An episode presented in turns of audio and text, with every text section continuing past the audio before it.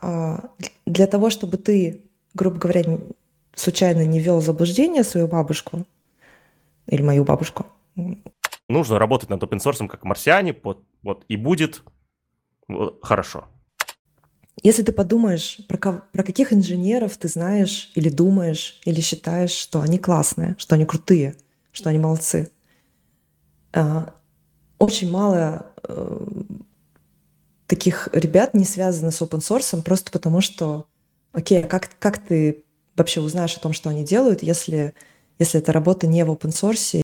Компания — это ну, не секта, да, вот, э, вот эта ситуация, в которой тебе кажется, что если кто-то уходит, то с ним надо как-то разрывать отношения, мне кажется, что это какой-то признак э, сектантства.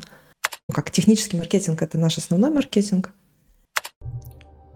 Всем здравствуйте! С вами сегодня ITV подкаст. Меня зовут Павел Калашников, и у нас выпуск номер 117. Я нахожусь сейчас в Батуми. В Батуми потрясающая погода. А, я, если честно, даже не знаю, когда, когда начинаются эти так называемые бархатные сезоны. А, но здесь, здесь все равно прекрасно. Днем не так сильно жарко, ночью вообще прекрасно, очень тепло и хорошо. И э, сегодня со мной в виртуальной студии находится э, Ирина. Ирина, перед тем, как мы перейдем к основному нашему выпуску, скажи, пожалуйста, где ты находишься и какая там погода? Привет. А, я нахожусь в Лиссабоне. Здесь тоже классная погода. Здесь спала жара. И буквально вчера была, был вечер пятницы. Мы сидели на траве, ели пиццу потом гуляли по набережной, было просто идеально. Короче, кайф, да. Я, я тоже вчера ночью ходил, соответственно, по городу, вернулся где-то в 6 утра. Вот. Ого. Да, ну, мы решили то, что если уж ходить шататься, то действительно ходить и шататься. Вот. А, и сегодня, соответственно, мы собрались, да, а, чтобы провести э, такой завершающий э, выпуск нашего а, я не знаю, а, нашей внезапной серии выпусков про компанию «Злые марсиане». И э, сегодня со мной в виртуальной студии находится Ирина Назарова. Э, по моим данным, это э, директор компании «Злые марсиане». И э, мы сегодня будем говорить про компанию, про принципы построения компании, про то, откуда брались все те самые продукты, о которых мы говорили в предыдущих выпусках. Ссылка на них находится в описании. Но перед тем, как мы начнем, пожалуйста, подпишитесь на нас в том подкастоприемнике, где вы нас слушаете. Переходите в чат ITV в Телеграме, ссылка на него находится в описании, и задавайте свои вопросы. Если у вас появятся интересные вопросы к Ирине, я думаю, что мы их передадим, либо, если Ирина будет не против, э, она когда у нее будет время, добавиться в чат и, и ответить на ваши вопросы. А, ну и в целом там можно задавать другие вопросы, с, с, связанные с разработкой, с карьерой, ну и все, что связано с IT, да и не только с IT, почему нам Зачем нам ограничиваться, соответственно. Вот. А, давайте постепенно переходить к выпуску. А, Ирина, расскажи, пожалуйста, по традиции, первый э, раз, когда у нас гость приходит в выпуск, он рассказывает, кто он такой и как он до такой жизни докатил. Да, Паш, во-первых, э, спасибо большое за то, что вы позвали меня и за все выпуски с нашими ребятами про наши продукты. Кстати, Нам... кстати, кстати, mm-hmm. я тебя перебью. А, наши mm-hmm. слушатели интересовались, а, сколько а, денег компания занесла ITV подкаст. Мы сами не стали признаваться, давай ты признаваться. Сколько вы нам денег занесли? Ну, э, это было э, достаточно пакет, э, где-то полмиллиарда долларов. Вот. Но для нас это не такая большая сумма, поэтому все, все отбилось. Да, да вы, вы подписку на Image Proxy видели вообще, да? Да, да, да. Все так, все так. Ну, я просто хотела сказать, что это действительно суперценное внимание для нас. И очень, очень приятно, и хочется, чтобы это было полезно. И э, очень, очень приятно, что это делаете. Спасибо вам. Да. А, окей, давай тогда расскажу расскажу про себя. Э, мне кажется, здесь принято рассказывать, э, чем ты занимался в 14 лет. Вот, а, поэтому... Ну да, начиная с того возраста, который считаешь нужным, да. да, да. А, я вспомнила, что в 14 лет я делала сайтики, э, как, может быть, очень многие подростки вот в, в то время, до того, как появились платформы. И для меня это было каким-то продолжением поделок, не знаю, под... каких-то в общем, тех вещей, которые мы делали там с сестрой, постоянно мастерили что-то, постоянно делали какие-то подарки, поделки, шили одежду, делали какие-то странные штуки, рисовали картины. И, и после этого я делал, э, ну, как бы делал сайты, да, я просто писала там HTML в блокноте, копировала JavaScript с какого-нибудь другого сайта. У меня был макромедиа флеш, в котором можно было сделать какие-то классные динамические кусочки и тоже их вставить а, с какими-то простыми действиями. И все это было там, не знаю, просто сайт для себя или сайт для какой-то... У меня был, честно говоря, сайт фан-клуба какой-то группы, не скажу какой. И там позже я делала сайт своей кафедры. В общем, была такая штука, но я никогда не ассоциировала это со словом программирование, естественно. То есть это было исключительно э, каким-то хобби по, грубо говоря, рисованию, там, изготовлению чего-то. И как-то так. А потом я поступила на программистский факультет МГУ, это факультет вычислительной математики и кибернетики. Вот, и там уже прошла такой университетский курс по программированию нуля. Но э, тогда э, я работала C++ инженером, и вот на пятом курсе, и вот к этому времени у меня уже пропал интерес к программированию полностью практически. У меня была картинка, что быть программистом — это работать в Microsoft, писать на .NET, и, или, ну и там, уезжать в Сиэтл, или уезжать в, Samsung, в Samsung в Корею. Это были такие два основных нанимателя на факультете.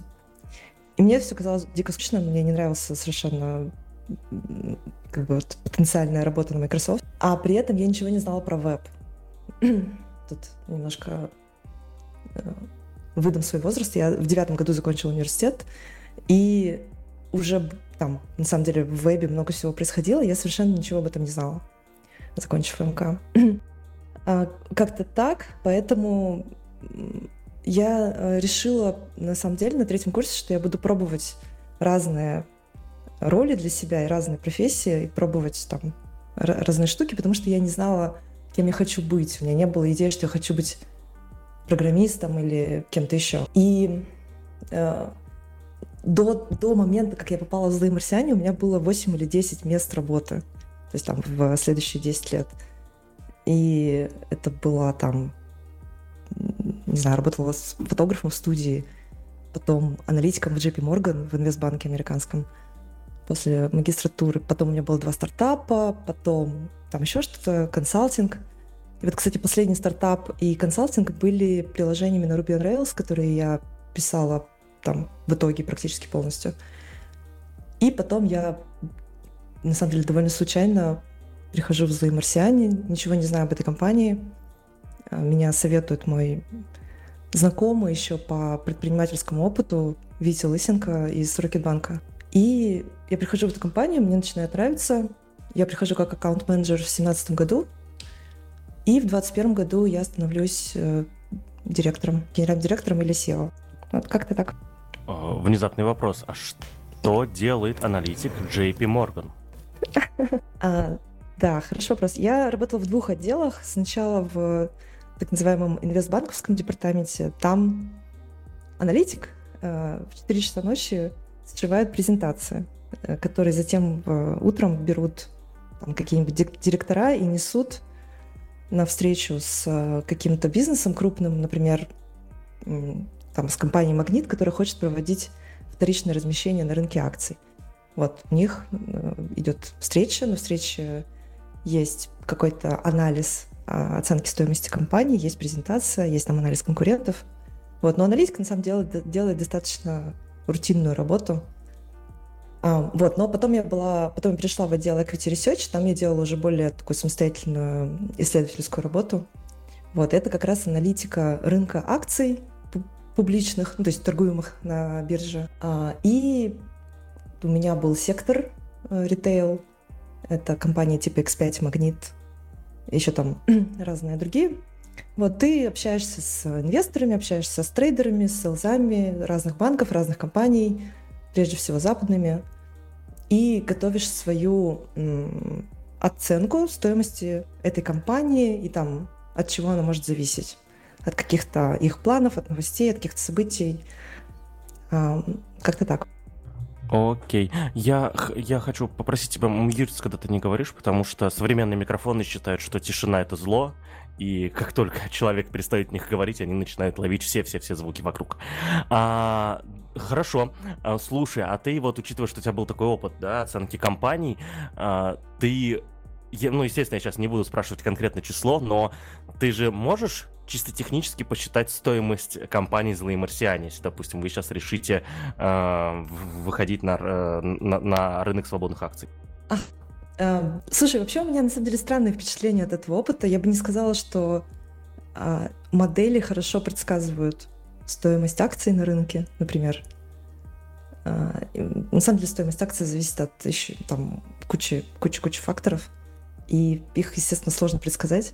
Но, отвечая на твой вопрос, я, конечно, могу прикинуть оценку, которая была бы какую-то вилку по оценке, которая была бы для нашей компании а, адекватна. Но «Злые марсиане» — это не какой-то огромный растущий стартап, который планирует выходить на IPO. Нет, «Злые марсиане» — это а, прибыльная компания, которая растет очень органически, очень плавно, и потребности, ну, по крайней мере, сейчас во внешнем финансировании у нас нет, хотя, э, хотя, хотя идеи там разные есть, можем там попозже про это поговорить, это вот как раз касается продукта. Вот. Но именно как компания, которая занимается консалтингом, э, это, в общем, та модель, которая как бы не требует вложений внешних и, собственно говоря, не дает той отдачи, которую эти вложения на самом деле ожидают. Вот, потому что, ну, потому что мы как бы не планируем сильно расти. Но она, я, я, не, я не являюсь человеком, который так или иначе разбирается в рынке акций. Да, кстати, а, кажется, э, э, аббревиатура IPO первый раз прозвучала в подкасте ITV. А, насколько я помню, IPO — это Initial Public э, Offer или Offering, да, что такое. Ну, в общем... Offering, offering да, все это, да? Вот, это это, это, насколько я понимаю, процесс, когда компания первый раз выкатывает свои акции на, на рынок, да? Да, слушай, не хочу на самом деле тут всех слишком сильно этим грузить. Эм, это э, почему это может быть интересно? А, потому что сейчас многие стартапы, те, которые вы видите вокруг, продукты, которые вы знаете, не знаю, там GitLab, э, Figma, ну, короче, все продукты, многие продукты, которые активно развиваются, они развиваются по модели венчурного финансирования, стартапы с венчурным финансированием, и часто для них финальная цель — это IPO. Э, что это такое? А, ну, когда вы только открываете компанию, Паша, у тебя же тоже есть компания, э, компания принадлежит частным лицам, например, тебе, кому-то еще, там, твоему партнеру и так далее. А затем ты можешь привлечь какого-то внешнего инвестора или даже фонд, который даст тебе денег, тоже станет совладельцем, э, будет в будущем разделять с тобой прибыль, э, дивиденды. Но есть еще модель, в которой компания растет, достигает определенного размера. Обычно это э, оценка ну, от там, миллиарда долларов.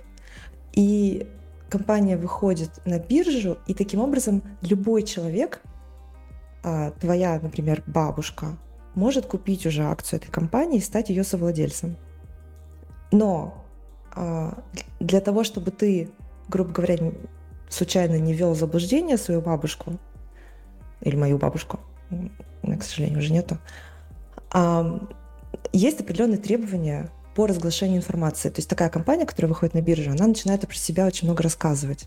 Она начинает публиковать очень много отчетности. Она раскрывает а, там всякие сделки. Если вдруг она купит там, знаешь, собственностью своих акционеров, это всегда нужно раскрыть. И а, поэтому этот момент превращения в так называемую публичную компанию, он достаточно сильно меняет сам профиль компании, потому что теперь ты уже не можешь ну, просто как бы принимать решения, как там какой-нибудь основной акционер. А теперь все решения нужно разглашать публично, рассказывать о них миру. Но плюс в том, что теперь много людей может купить твои акции, и обычно это означает, что поскольку спрос на твои акции больше, то оценка выше. То есть твоя компания а, в процессе IPO начинает стоить больше, как правило. как-то так.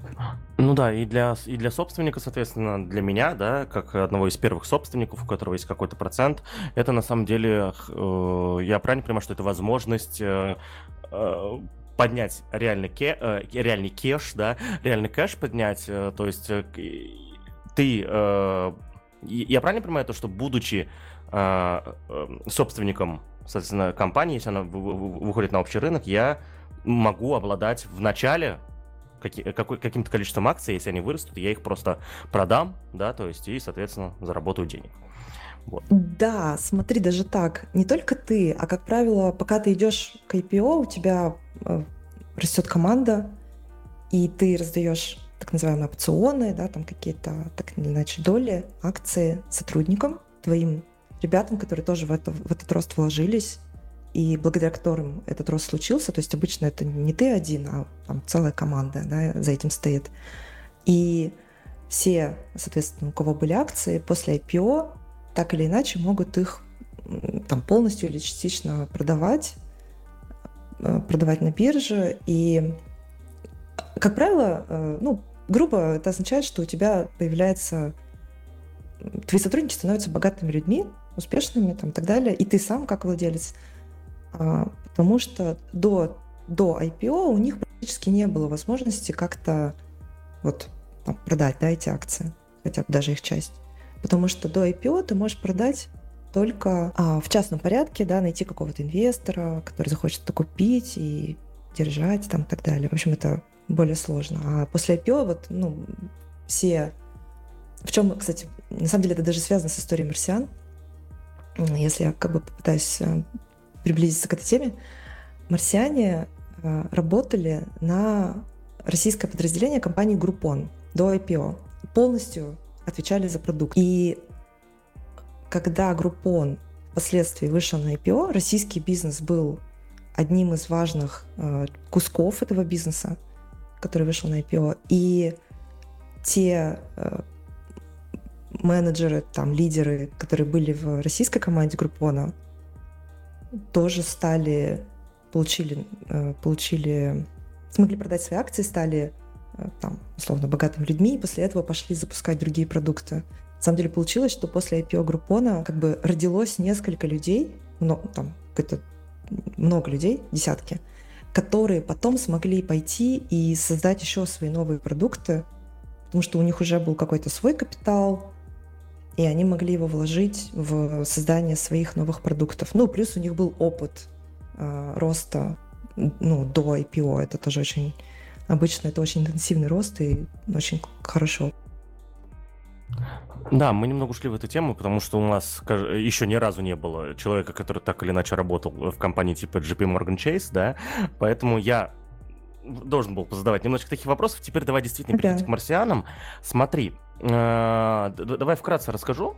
Э, я программирую на Ruby уже больше 11 лет, да, вот, и когда я начал, соответственно, э, ну, постепенно погружаться в именно в Ruby отрасль, назовем это так, в комьюнити и так далее, э, я, ну, наверное, лет 10 назад, да, стабильно уже, да, начал слышать периодически про компанию «Злые марсиане», соответственно, да. Потом уже на них подписался, уже на них, на вас, да, уже на вас подписался.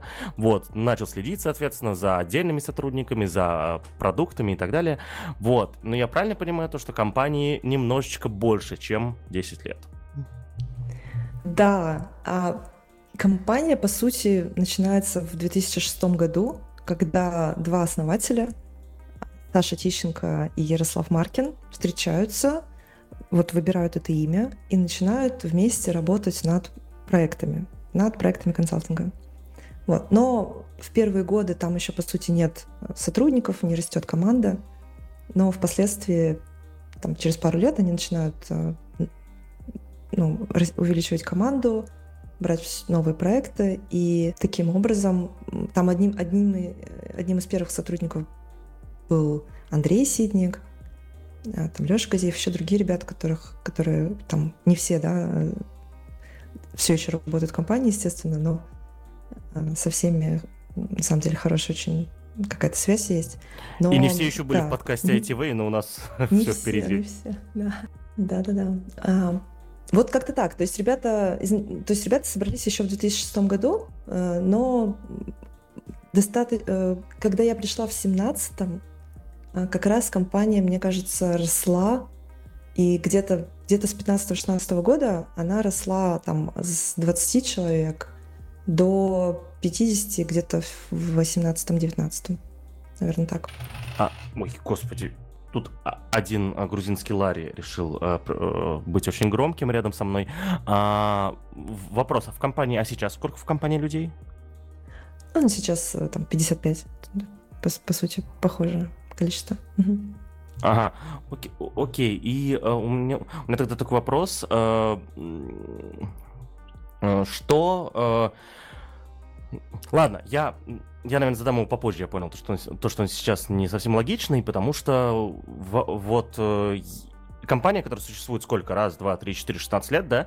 А, она может существовать либо потому, что она мега успешная по деньгам, да, соответственно, и просто, а, ну, конвейер уже начался, конвейер пошел, либо потому что у... люди, которые работают в этой компании, соответственно, да, они чувствуют то, что делают что-то классное, это их заряжает, заряжает на многие-многие годы.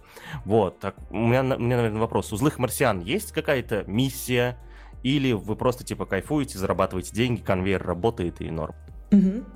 Хороший вопрос. Я, кстати, хочу сказать, что мне кажется, что в начале, естественно, меня там не было, но мне кажется, в чем как бы, преимущество злых марсиан в том, что вот Саша и Ярослав изначально делали компанию, в которой бы сами хотели работать. И долгие годы это, мне кажется, довольно много описывало и объясняло из той культуры, которая была создана. Там какая-то забота о команде, сотрудниках и выбор проектов и так далее. А потом, а, по сути, мы стали больше, ну, не знаю, чуть более популярными, больше производить э, ценности для внешнего мира, не только для своей команды. И у нас нет какого-то официального mission statement, хотя мы американская компания, и это, в принципе, нужно. Ну, у нас это не принято, в Штатах это принято практически там у любой компании есть какая-то миссия, ценности и так далее. Вот, у нас пока нет, но а, я могу объяснить, как я это чувствую, как я это иногда пытаюсь тоже донести. Чувствую я это так. У нас есть а, аудитория, для которой мы работаем. Эта аудитория — это инженерные продуктовые команды стартапов по всему миру. И эти команды там работают, создают продукты, ошибаются, приходят к успеху. Для них мы делаем инструменты э, в open source или платные инструменты. Для них мы пишем статьи, туториалы, делаем там какие-нибудь докер имиджи и прочие инструменты, которые им помогают в их работе.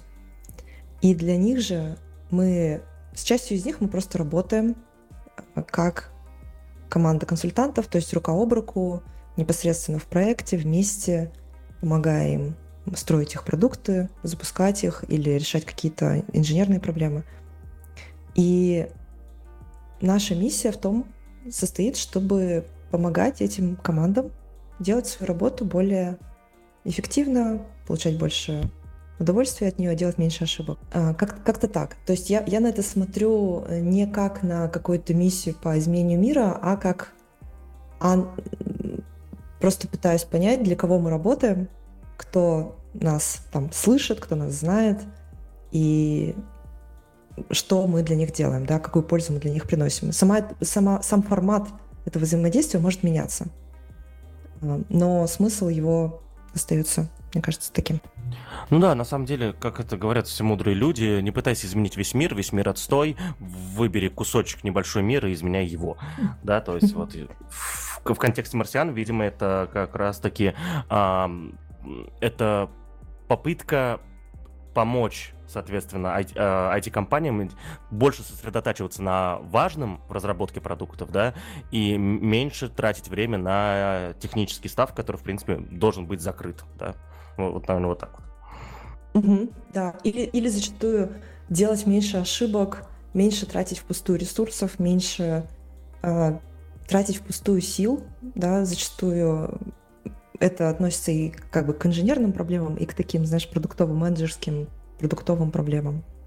Вот поэтому наша цель — аккумулировать этот опыт и его э, транслировать вот на все эти команды, что мы стараемся делать при помощи нашего блога, наших инструментов, нашей работы. Наверное, так. Смотри, я когда а, работал в компаниях, да, в, в разных, это были продуктовые компании, аутсорс-компании, я очень часто приводил, соответственно, марсиан в контексте э, именно э, огромной работы над open source, да, над open source, над контентом для программистов и так далее. И, э, ну, я, это был менее опытный, сейчас я более опытный. Вот, но тогда я, у меня не получалось доказать э, руководителям, соответственно, компаний, в которых я работал, то, что э, на перспективу, да, большая инвестиция в open source и большая инвестиция в вот как раз-таки в, в помощь развитию индустрии будет э, сыграть на руку, соответственно, компании, компании, в которых я работал, это действительно э, повысит и прибыль, и, соответственно, и другие вещи. У меня ни разу не получилось это доказать, да, вот, а, поэтому наверное, в, в, вопрос такой, представь то, что ты вот Паша Калашников, ты работаешь в большой аутсорс-компании, там, на 300 человек, да, вот, и пришел к гендиру, показываешь вот ему марсиан, вот, и вот что Паше Калашникову нужно было сказать, чтобы доказать гендиру этой компании, то, что вот, типа, нужно, работать на, нужно работать над open source как марсиане, вот, вот, и будет вот, хорошо. Угу. Да, хороший вопрос. Разумеется, эта модель там, подходит не всем компаниям, но если вы замечаете, что к вам э, ваш бизнес приходит от инженеров и от CTO, например, от CTO, от инженеров. А, например, CTO ищет, а, как ему решить его какие-то проблемы, да, или ищет команду, которая поможет ему запустить, построить, запустить продукт, то тогда на самом деле довольно легко доказать, что open source и контент это, это и такой инженерный контент, на самом деле тоже связанный обычно с open source, это правильный маркетинговый инструмент. Почему? Потому что э, инженеры и CTO не приходят, э, там, не знаю, не ищут в Гугле, да, первую попавшуюся компанию, в которую они хотят пойти. Как правило, они пойдут в компанию, в которой они уже почему-то доверяют, в которой они уже знают, что эти ребята как бы, делают хорошие вещи, не знаю, понимают, как сделать качественный инструмент, э, понимают боль, не знаю, уже помогли. Вот это, на самом деле, вот это самое прикольное. Когда ты говоришь, а я уже я уже пользуюсь их инструментами, они мне уже помогают. Поэтому, ну, кому я пойду за, там, условно, какой-то консалтингом, да, платным, кому я хочу отдать денег, зачастую хочу отдать денег тем, кто мне уже помог, а, но бесплатно. И это маркетинг э, через open source и через э, контент. И мне кажется, что сейчас много компаний так или иначе через контент себя продвигают, но для инженерных компаний, для консалтинговых компаний вот эта связка с open source, она, мне кажется, довольно логичной, хотя есть и другие пути, давай так. Естественно, я не утверждаю, что это единственный путь. Есть другие, но на этом пути есть много пользы, потому что помимо, кстати, вот этого маркетинга есть еще, разумеется, история про то, что тебе легче нанимать, когда у тебя есть open source, потому что люди уже тоже тебя видят, могут, ну, как минимум, могут посмотреть, чем ты занимаешься, как выглядит э, там какие-то из продуктов, которые хотя бы выложены в open source, которые, которые ты делаешь. То есть можно немножко посмотреть внутрь того, как выглядит работа через open source. Понятно, что это не то же самое, но тем не менее. А потом инженеры зачастую, понятно, ну, мы все как бы заинтересованы в том, чтобы э, выстраивать как бы наш собственный ну, какое-то имя, да, в, в open source или вообще в индустрии, и зачастую это сложно сделать без open source. Вот, кстати, тут есть важный момент.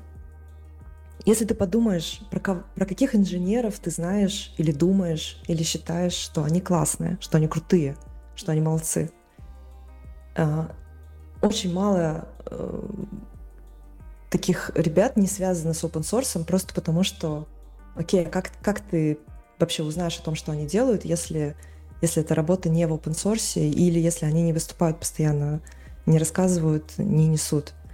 И, и окей, когда даже кто-то рассказывает про какие-то закрытые вот проприетарные решения, все-таки это не то же самое, а, как знать, что человек сделал инструмент, которым пользуются там просто тысячи команд в мире, и ты ими пользуешься им, и ты понимаешь как бы на собственном опыте, что это действительно классная штука.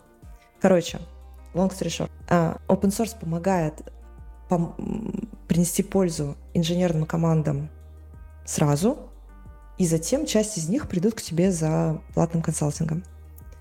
И Б, open source помогает в найме. Чуть-чуть более сложно, но, в принципе, тоже понятно как. Вот. И сейчас, мне кажется, это более, более какой-то общепринятый подход. Мне кажется, сейчас э, компании смотрят на open source уже более спокойно и лучше понимают, что это такое. Um, наконец-то кто-то мне рассказал, как это нужно было делать. Вот, да, не, ты сейчас не открыла Америку, но просто uh, правильный подбор аргументов в нужном порядке. Вот этого на самом деле не хватало. И uh, у меня на самом деле, то есть, uh, но вот в тех разговорах, да, про которые я, соответственно, упоминал, был еще один вопрос, соответственно, логичный вопрос от э, директоров этих компаний. А через сколько времени это окупится, да?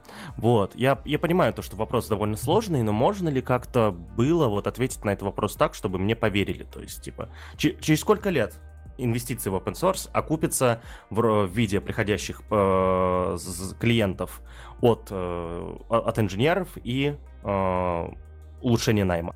Так, вот это уже сложно, да. А, тут э, действительно очень сложно, потому что ну давай будем откровенны. Как выглядит большая часть open source?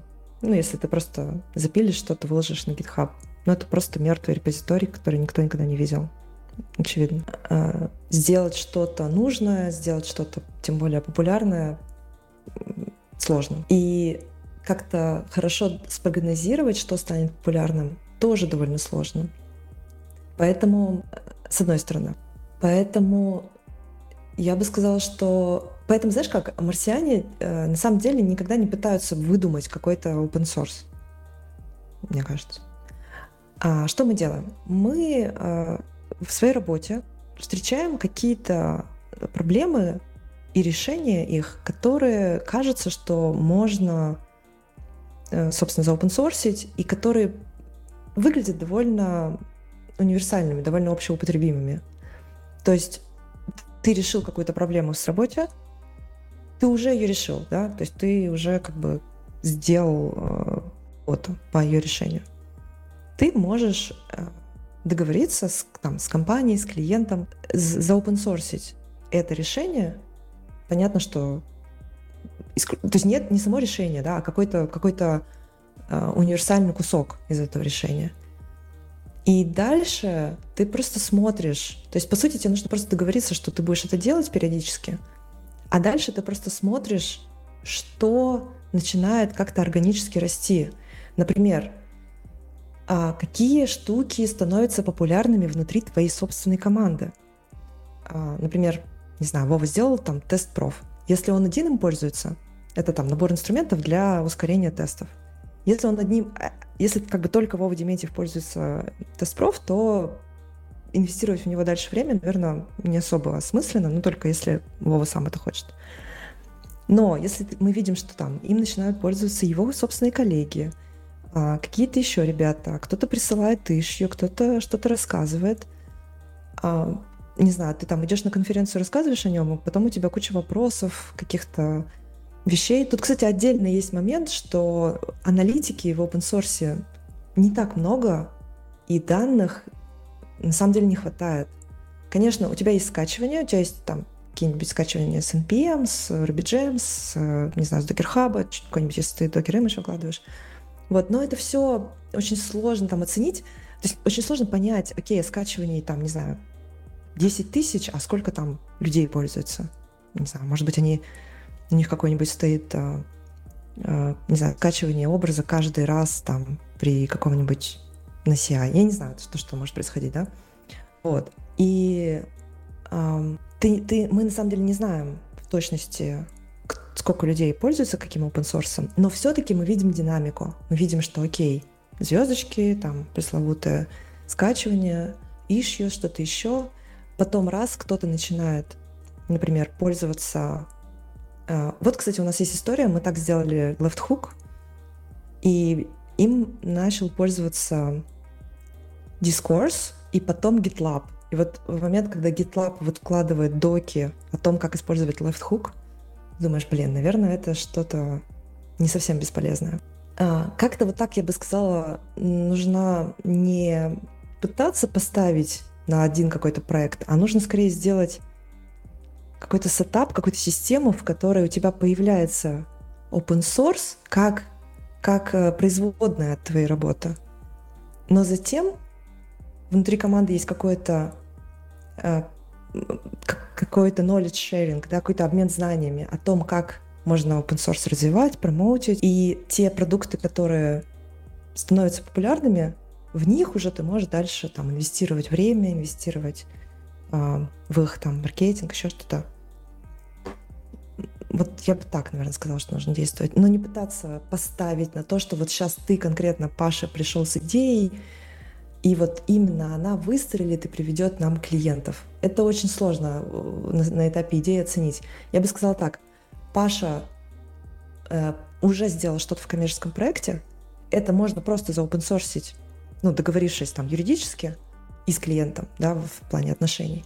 Это стоит ноль, грубо говоря. Ну, не, ноль, но это, это не стоит разработать. Вот. И дальше Паша потихонечку иногда поддерживает этот проект, но вот если он выстреливает, то тогда уже компания говорит, ага, мы выделяем тебе время, там, пожалуйста, развивай, пожалуйста, э, давай, может быть, еще коммерческую версию сделаем и так далее.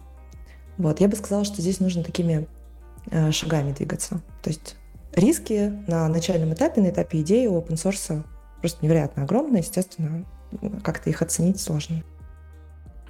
А, хорошо, следующий вопрос. Э, вот ты так знаешь, буднично говоришь, э, договориться с клиентом, ну, мы часть твоего кода в open source выложим. Я как человек, который ну, проработал много в аутсорсе, э, честно, даже ну, не знаю, наверное, это уже uh, стереотип такой, но я боюсь такое клиентам даже и близко предлагать, да, то есть, вот, тогда у меня, соответственно, вот следующий вопрос, я сейчас понял, то, что я дав- давно даже об этом не думал, у, у меня на такие вещи блок стоит, а вы это делаете, и, соответственно, у меня вопрос, ты пришел к клиенту, да, вот, и э, с, с запросом на то, что вот что-то там нужно выложить в open source. Как сделать так, чтобы он не испугался того, что как это вы мой код, за который вам деньги заплатил, между прочим, да, и вот типа э, выкладываете в open source, то есть какие здесь аргументы, как начинать такой разговор вообще?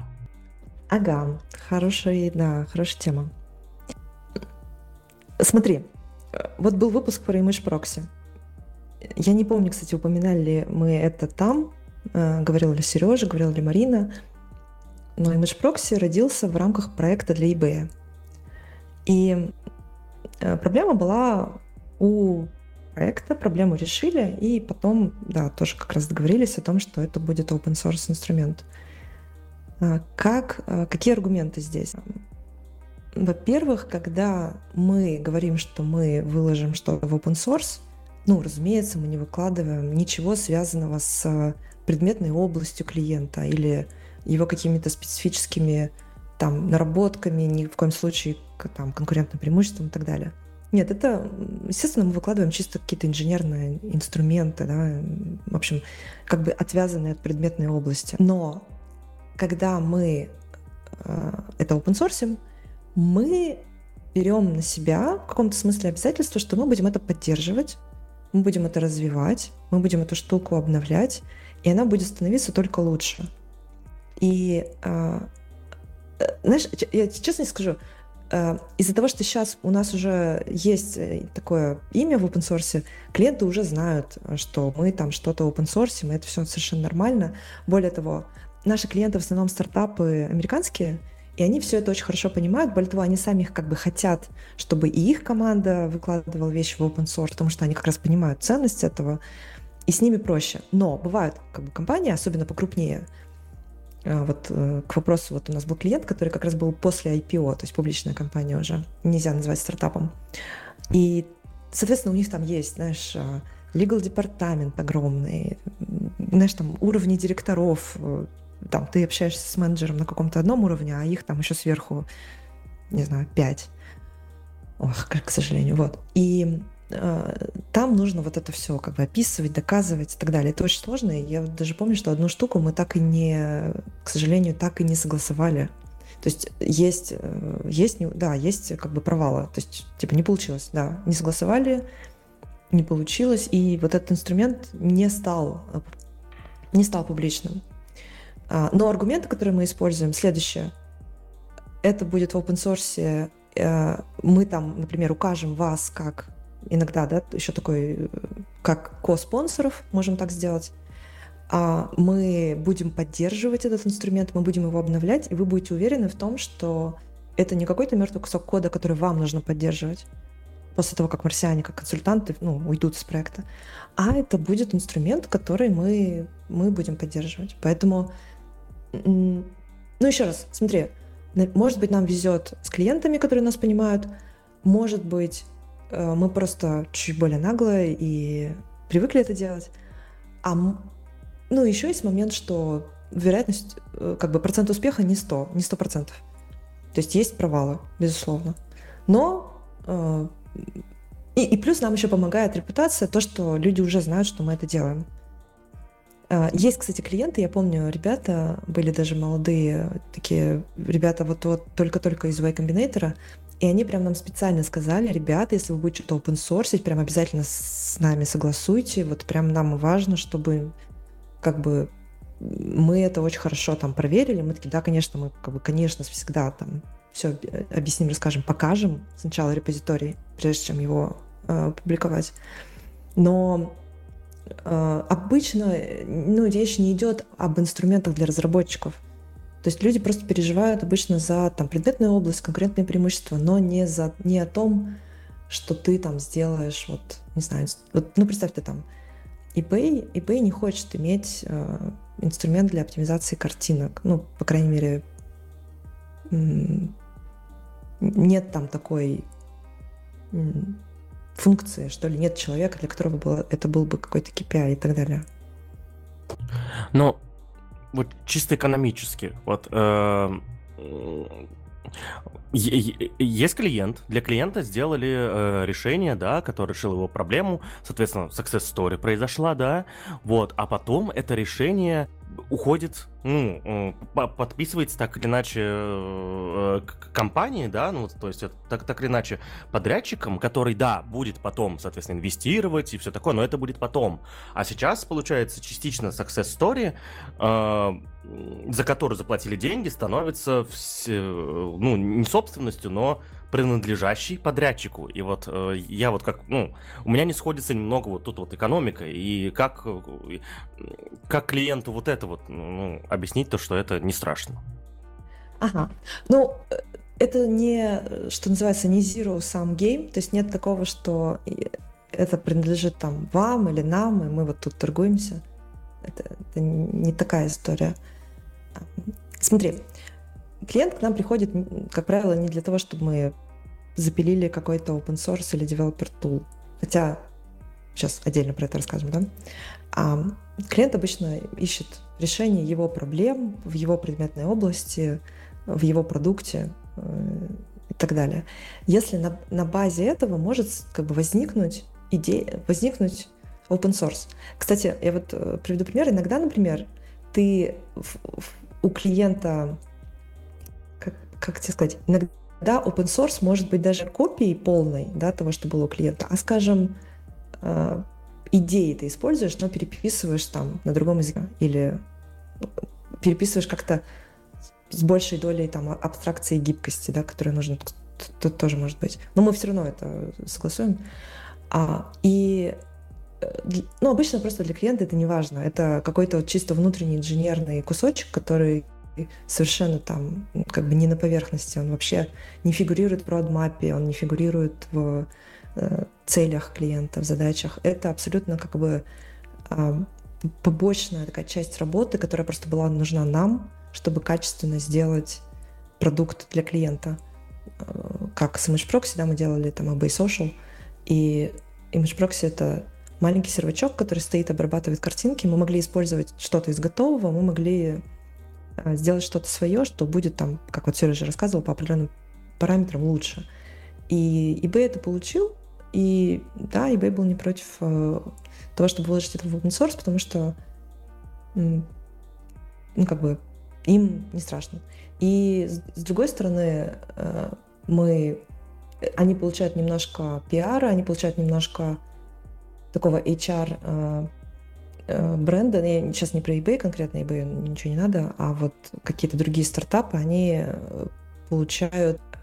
Я приведу пример. Например, вот у нас есть клиент StackBlitz. Это EDS с таким вот с рантаймом в, на веб-контейнерах, короче, в браузере. В общем, все там супер-пупер. И, и там ребята, например, перепубликовали там статью, которую марсианин написал про работу с ними в нашем блоге. Им интересно было перепубликовать эту статью у себя, потому что это тоже часть какой-то коммуникации, контента и так далее. Когда мы э, делаем какой-то open source, тоже как-то их упоминаем, это тоже часть какого-то их имени и их HR-бренда э, тоже им помогает. Короче, я, я к тому, что open source это не реш... решение о том, что ты что-то open source, это не zero-sum game, это не идея о том, что я взял у тебя и забрал это себе.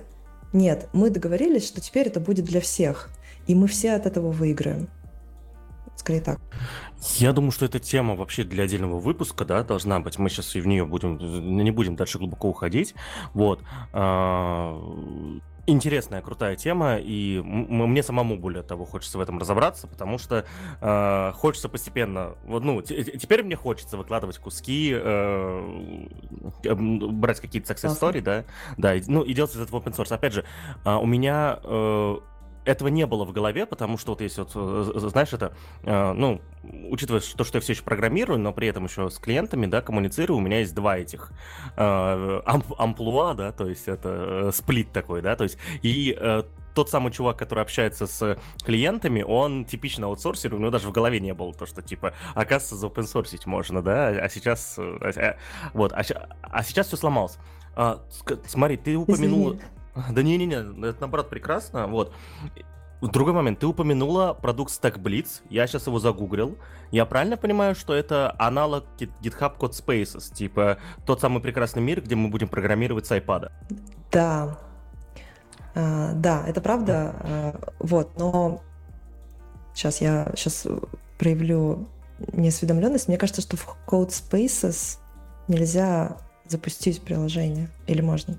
Можно? А, а, я вот да, можно, можно. А, ну там ага. тоже там тоже все на контейнерах, да, соответственно, как раз таки. А, ну вот, все, да, тогда. Да, да. Вот ты как раз все это описала, и я воюю просто с CodeSpaces все лето. У меня такой это сайт-проектик есть, да, то есть э, перетащить, ну постепенно перетаскивать проекты клиентов, соответственно, в CodeSpaces, да, то есть я вот. О, а расскажи, расскажи, почему ты это делаешь? С, с каким а, Я как человек, который много ездит, я устал с собой, вот, э, ну, который много ездит и, соответственно, ну, много программирует, я э, линуксоид, который хочет, чтобы машина была супер мощной, чтобы я не думал о том вообще, что она, типа, что что-то тормозит где-то. И поэтому я вожу с собой этот трехкилограммовый огромный вот этот вот кирпич. Я хочу возить с собой iPad и, и иметь и полный доступ спина, ко всему. Да, твоя спина не рада. Ну, да. вопрос, вопрос не спины, вопрос в том, что это он большой и неудобный. Я хочу быть по этому по полегче. Ну и в целом это будущее. Это будущее. Зачем с собой возить, а, соответственно, железо, когда уже есть нормальные интерфейсы, чтобы э, железо работало удаленно, да, то есть, ну... Слушай, и... Э, да, стейблист на самом деле не, совсем то, сейчас э, поясню. Есть, э, да, есть вот несколько подходов, есть еще Mighty, да, если не ошибаюсь, это как бы ты запускаешь браузер, но он работает на каких-то машинах, ну, не на твоей. То есть где-то где там в облаке и так далее. В общем, там что-то такое происходит. Э, Code Spaces тоже, да, видимо, спускается где-то в облаке. Сам, сам, там, сам IDE, сам runtime, вот все-все-все. А э, Stack Blitz э, на самом деле другое, потому что он, наоборот, переносит... То есть в Stack Blitz все происходит в твоем браузере вот запускаются веб-контейнеры и как бы жрут ресурсы твоего браузера. А, вместо того, чтобы ну, слушай, я, честно, на самом деле не, не самый большой, прям скажем, спец в этом, но я себе это представляю так, что вот браузер — это все, это теперь операционная система а, в каком-то смысле. И в этой операционной системе ты можешь запустить все, что хочешь теперь, внезапно. И StackBlitz — это такой э, проект, который говорит, окей, мы будем программировать в браузере, запускать наше приложение в браузере, потому что ну, наших там мощностей браузеров хватает, и еще потому, что это позволяет создать такую безопасную песочницу. Если я хочу запустить особенно чужой код, то запуская его в браузере, я не подвергаю опасности свою настоящую операционную систему, в которой у меня там mm, все самое понял. ценное хранится, да, там mm. все мои фоточки, не знаю, там э, заметочки, э, ключи какие-нибудь. Вот. И да, это скорее про это, и поэтому StackBlitz, он э, в первую очередь там работает с, с документацией, с какими-то примерами, э, они с каким-то, видимо, саппортом, да, то есть когда, знаешь, когда, саппорт, когда в саппорт прилетают какие-то кусочки кода, которые надо запускать, э, вот, это лучше делать не настоящей да, операционной системе. Вот. Ну и плюс, на самом деле, супер удобно, конечно, да, действительно, открыл браузер, там происходит, но я просто не уверен, что в iPad будет все достаточно шустро работать. Да, я уже вот тут пока тебя слушал, прочитал, тут да, написано Powered by Web Containers, это типа контейнеры, реализованные на WebAssembly, да, то есть э, вот. Uh-huh, uh-huh. Уважаемые слушатели, в ссылках в описании есть выпуск, где мы рассказали, что такое WebAssembly, да, соответственно, очень долго мурыжили и пытались разобраться вообще, как это будет работать, вот, э, ну, уже работает, да, тогда мы обсуждали, как это будет работать, вот. Блин, ну это не то. Я хочу, чтобы... Да, это не то. А помнишь, кстати, вот я когда э, в 15-16 году э, у меня были стартапчики, я писала на, в такой ide облачной, которая называлась Cloud9. Мне кажется, ее купил кто-то, то ли DO, то ли Amazon. Но да, я помню просто ситуацию, что я как бы что-то дип деплою там с iPad. Было такое. Вот. Ну, вот. Я тоже фиксил баги э, с телефона один раз, да, соответственно. Вот. Ну, э, это, это вот, кстати, вот последний раз в жизни, когда я куда-то полетел без ноутбука, да, то есть больше в жизни этого себе не, не позволил.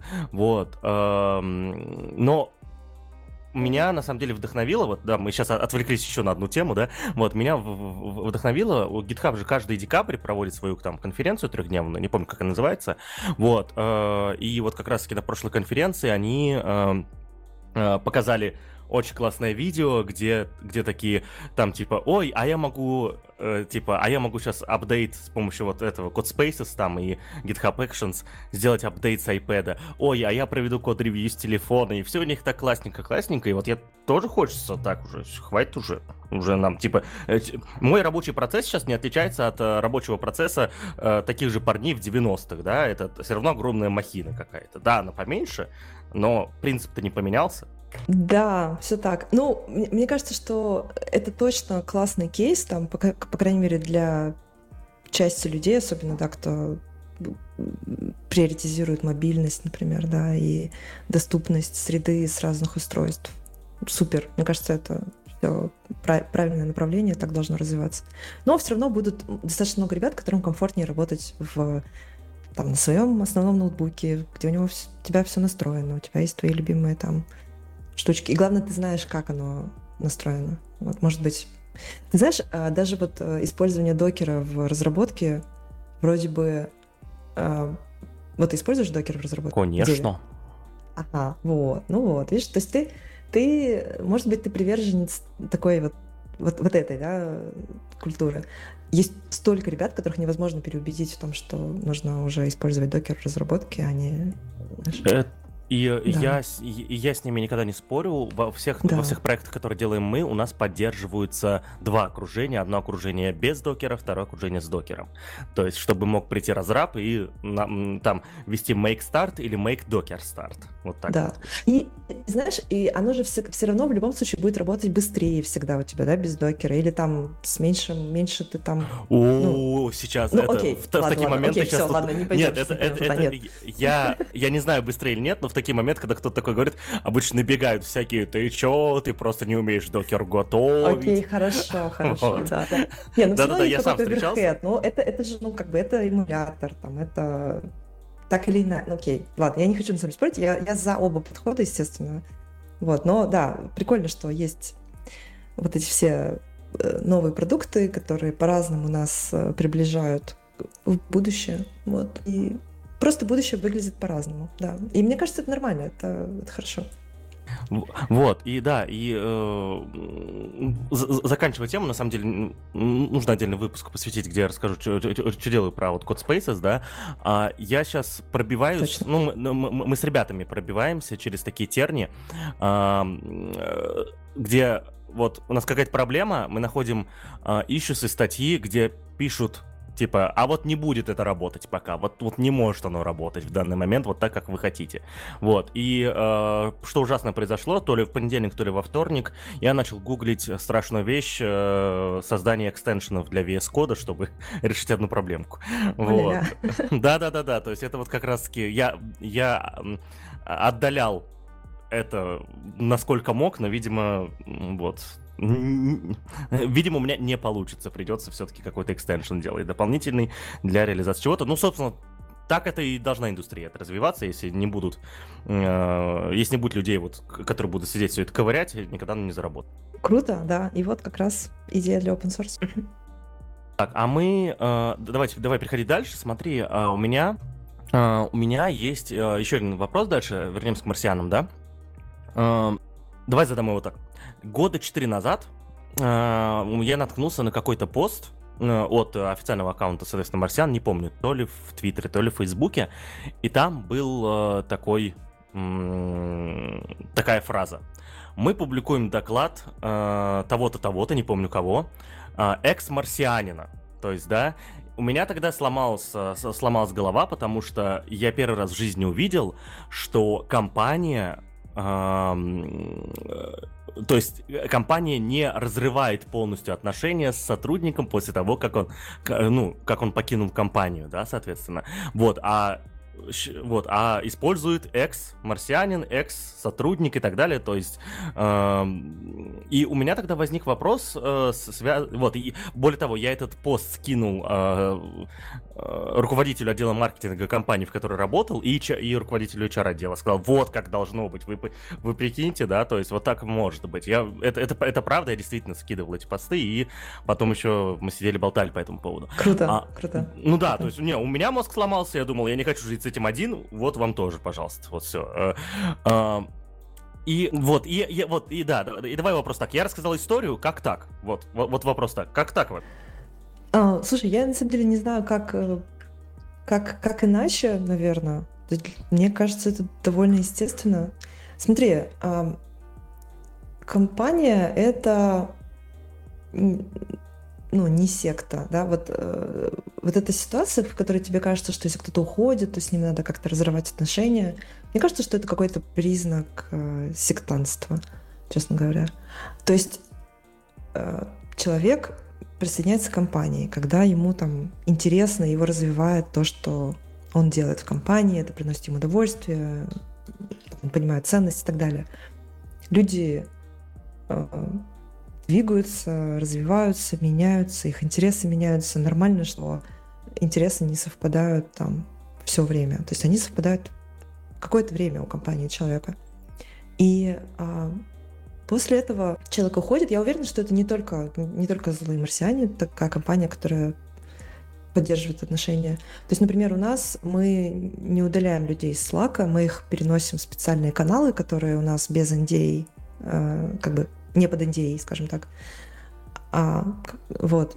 И в этих специальных каналах по возможности мы продолжаем там поздравлять с днем рождения, не знаю, как-то общаться, просто люди, понятно, участвуют в каких-то общих дискуссиях, там, не знаю, абстрактных дискуссиях про бэкэнд, которых, в которых ну, нет какой-то NDA информации.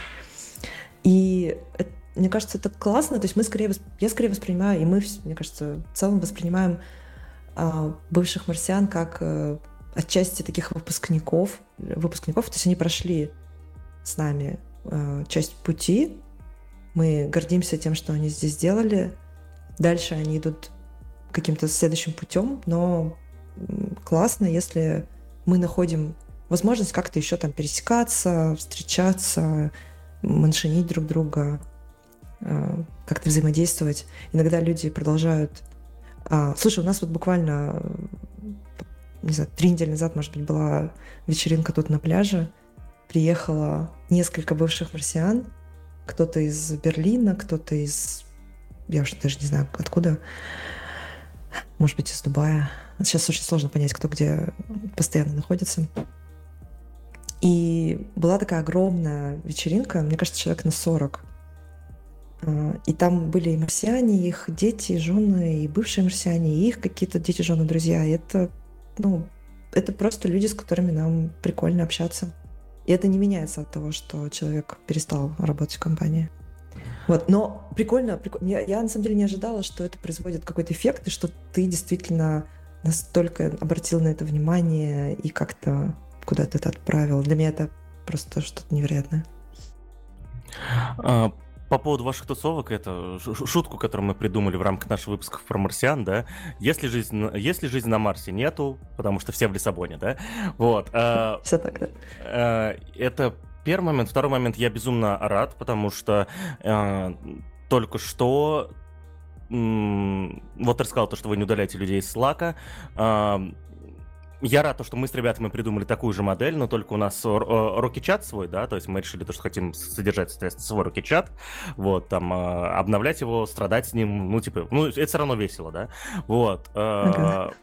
И у нас канал General, он по умолчанию, типа, для... А он по умолчанию не для работы, он для всякого стафа, и мы оттуда не удаляем людей. Более того, когда приходит кто-то новый, всегда идет представление, ну, у нас э, мы представляем каждого, соответственно, в, в, в Рокетчате, благо людей там пока немного, вот, и всегда представляем даже тех, кто уже не работает с нами, да, то есть, да, от нас Классно. за два года, да, это пока всего два человека, но мы и работаем чуть больше двух лет, так что, типа, окей, вот, да, э, но я рад, что удалось, не сговариваясь, повторить хорошую идею, значит, мы двигаемся в правильном направлении, меня это радует. Вот. Да, и э, вот и, и, соответственно, у меня следующий вопрос, да, вот мы говорим, э, вот мы сейчас поговорили про вот э, экс-марсиан, и вот э, э, скажи мне, пожалуйста, как так получается? Совпадение ли, что много уважаемых э, в сообществе разработчиков, э, ну, то есть наоборот, в, в компании «Злые марсиане» работает очень много уважаемых разработчиков, да, то есть я сам с, лично знаком с э, минимум, с, ну, с немногими довольно, но подписан на нескольких, и это люди, которые постоянно публикуют какие-то обновления, что-то там, ну, то есть это действительно интересные спецы, за которыми интересно следить. А, понятное дело, то, что когда ты как компания много работаешь с open source, это будет происходить. Но может есть еще что-то э, такое, что ну, какой-то еще да, есть да. инструмент. Ага. А, ну, на самом деле, во-первых, нам везет на людей, которые к нам приходят, к нам действительно приходят очень классные ребята, и с ними классно работать, и они там зачастую что-то делают вовне, а, даже ну, сами по себе, по своей какой-то, из-за того, что их прет, у них есть какая-то своя страсть, и они это делают, они могут выступать или писать статьи. Вот. Но я на самом деле скажу еще такую штуку.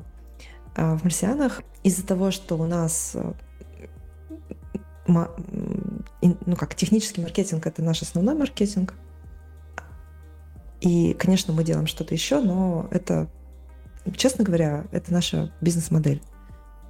А, то мы, конечно, нет обязаловки, но мы по-всякому стараемся людей э, приобщить к вот этой публичной деятельности, у нас есть там не, уже вот как бы два редактора блога, там технические и нетехнические. У нас есть а, люди, которые понимают, как, например, э, развивать open source, это Андрей Ситник, Вова Дементьев, они делятся этими знаниями, рассказывают, как это записывают. Они это делают публично, они это делают внутри по-разному. А, но мы стараемся друг друга поддерживать. Короче, сейчас давай. Во-первых, я бы сказала, что есть эм, чуть ли не, что называется, институционализированная э, э, как бы поддержка публичной активности компании. То есть мы понимаем, что для нас это важно, и стараемся как-то, не знаю, скидывать, знаешь, там э, ссылки на конференции, вообще, в принципе, собирать, да, какие-то конференции, в смысле, собирать, смотреть, какие есть конференции, куда можно пойти. Э, мы вместе брейнстормим, какие можно написать статьи иногда. А более того, есть люди, у которых много идей, э, тот же самый Вова, и к нему можно всегда прийти и просто получить идею для open source и для статьи в любой день. У него там целая трелла доска огромная на километр. То есть будешь его посреди ночи, да, и он тебе с лету что-то выдает. Буквально. Ну, буквально. То есть вот, вот Left Hook это, это буквально Саша Брескин пришел к Вове, сказал, слушай, хочу что-то поделать, у меня тут пока нет проекта. Э, может, на Go? Такой был вопрос. Вот, и его так, ну вот, бери. И там такое, знаешь, детальное описание фич, там, вот GitHub Manager, GitHub Manager, там все-все-все-все описано. Ты, ты второй раз используешь left hook, да? Вот. Да.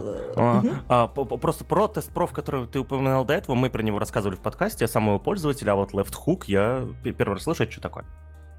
Так, это... А, сейчас дай мне 10 секунд.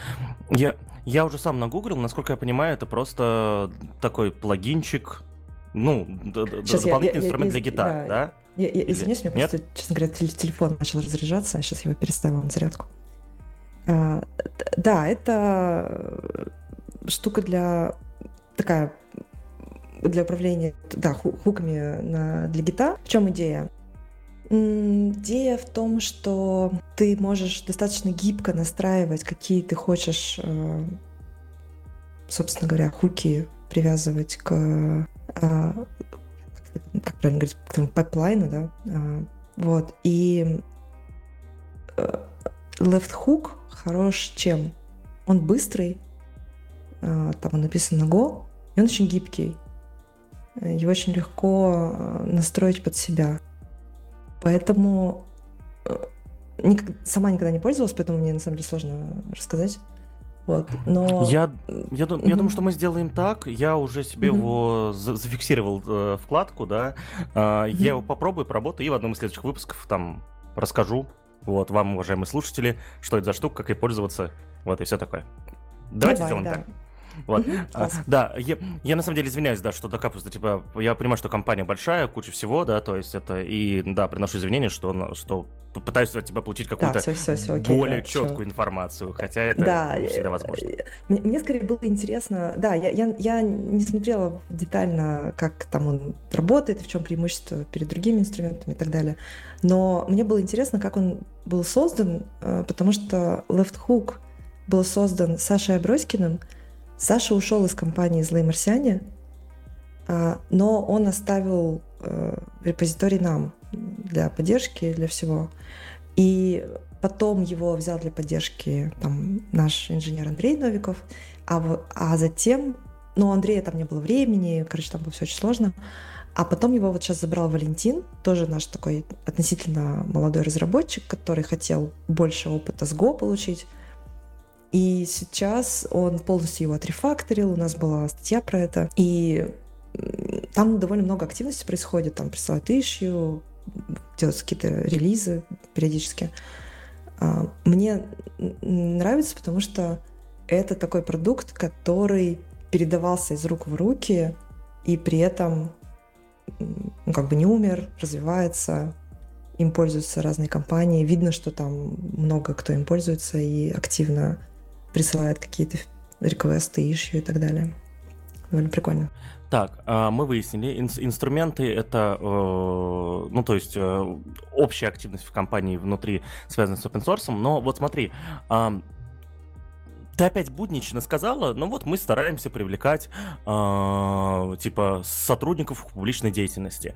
А, расскажу, а, вот наши слушатели, наверное, уже знают, да, то, что когда я работал в, в одной большой аутсорс компании, я тоже, вот, передо мной поставили задачу вот этого технического маркетинга. И одна, и частично эта задача была как раз-таки в том, чтобы привлекать ребят из разных стеков технологий к публичной деятельности, да. Вот, это очень сложная задача. Это крайне сложная задача.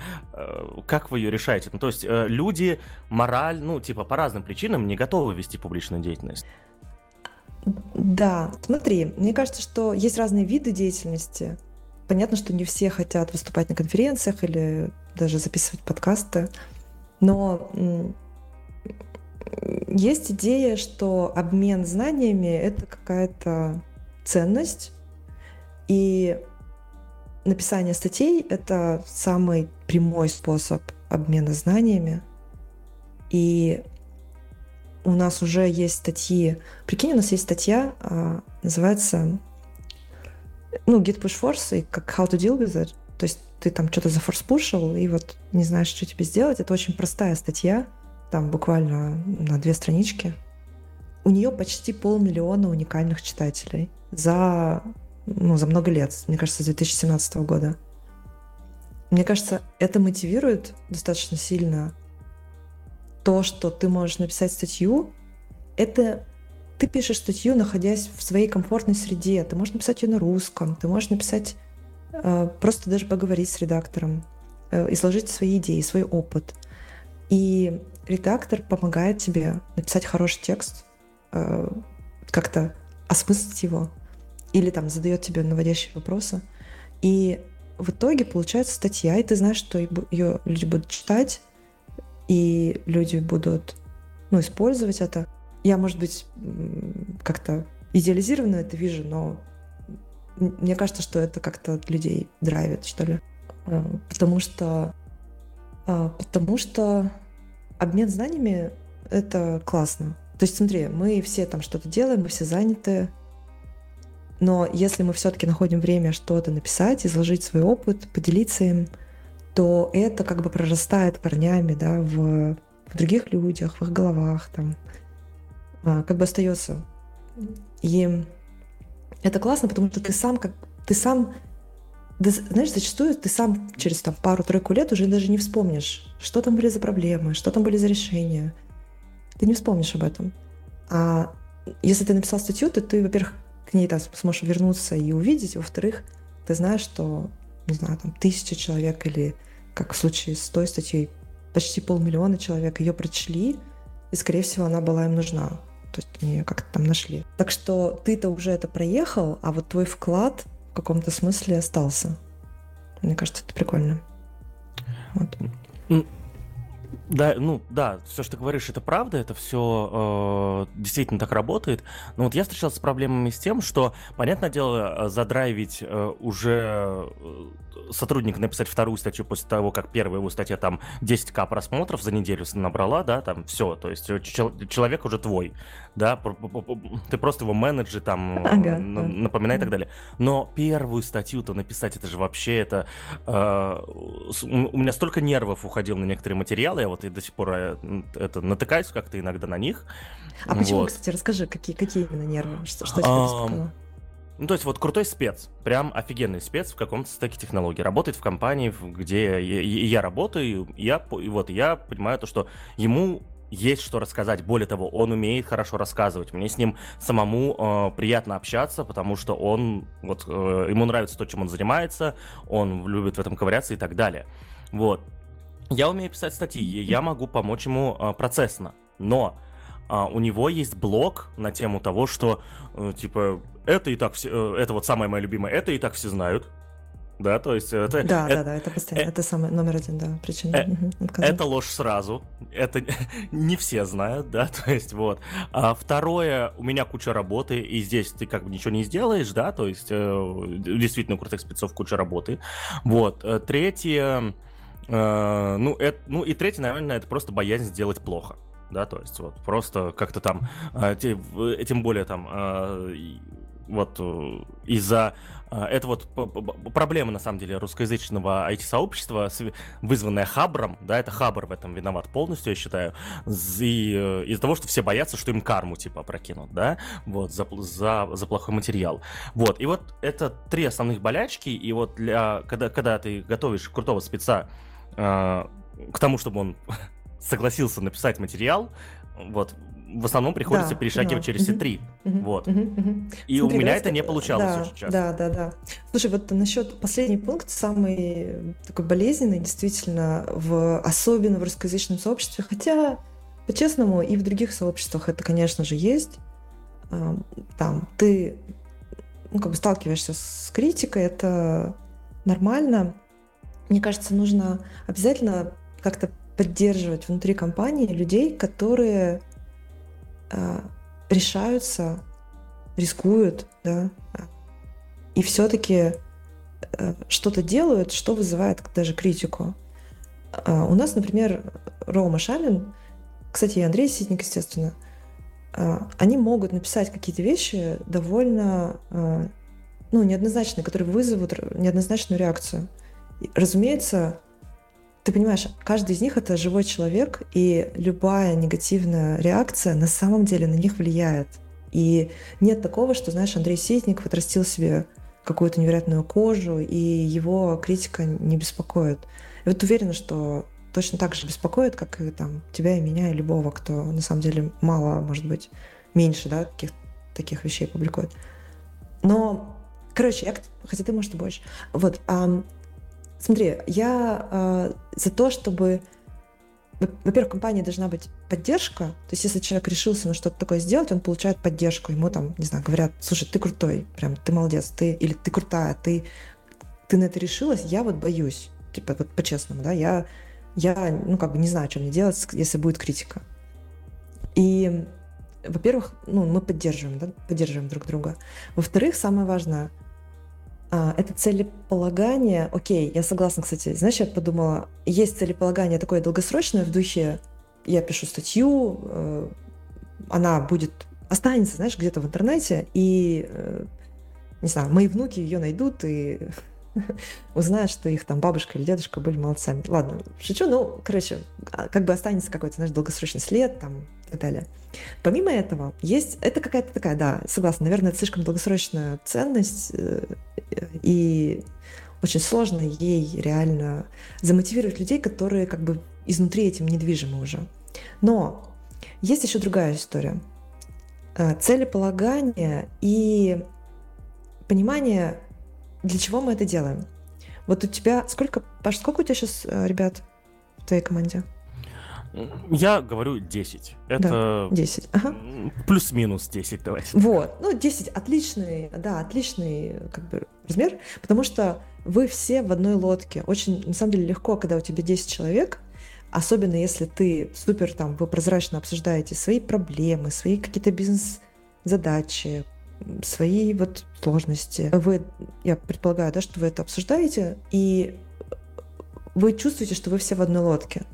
И если вы решили заняться вот этим техническим маркетингом, то есть писать статьи для других, там, э, в ожидании, что это вам поможет, э, здесь очень легко э, простроить очень прямую взаимосвязь от того, что я сейчас напишу статью, она привлечет внимание вот таких-то людей, и, возможно, они к нам придут за с каким-то там классным проектом или с каким-то классным бизнесом. Короче, как-то нам помогут.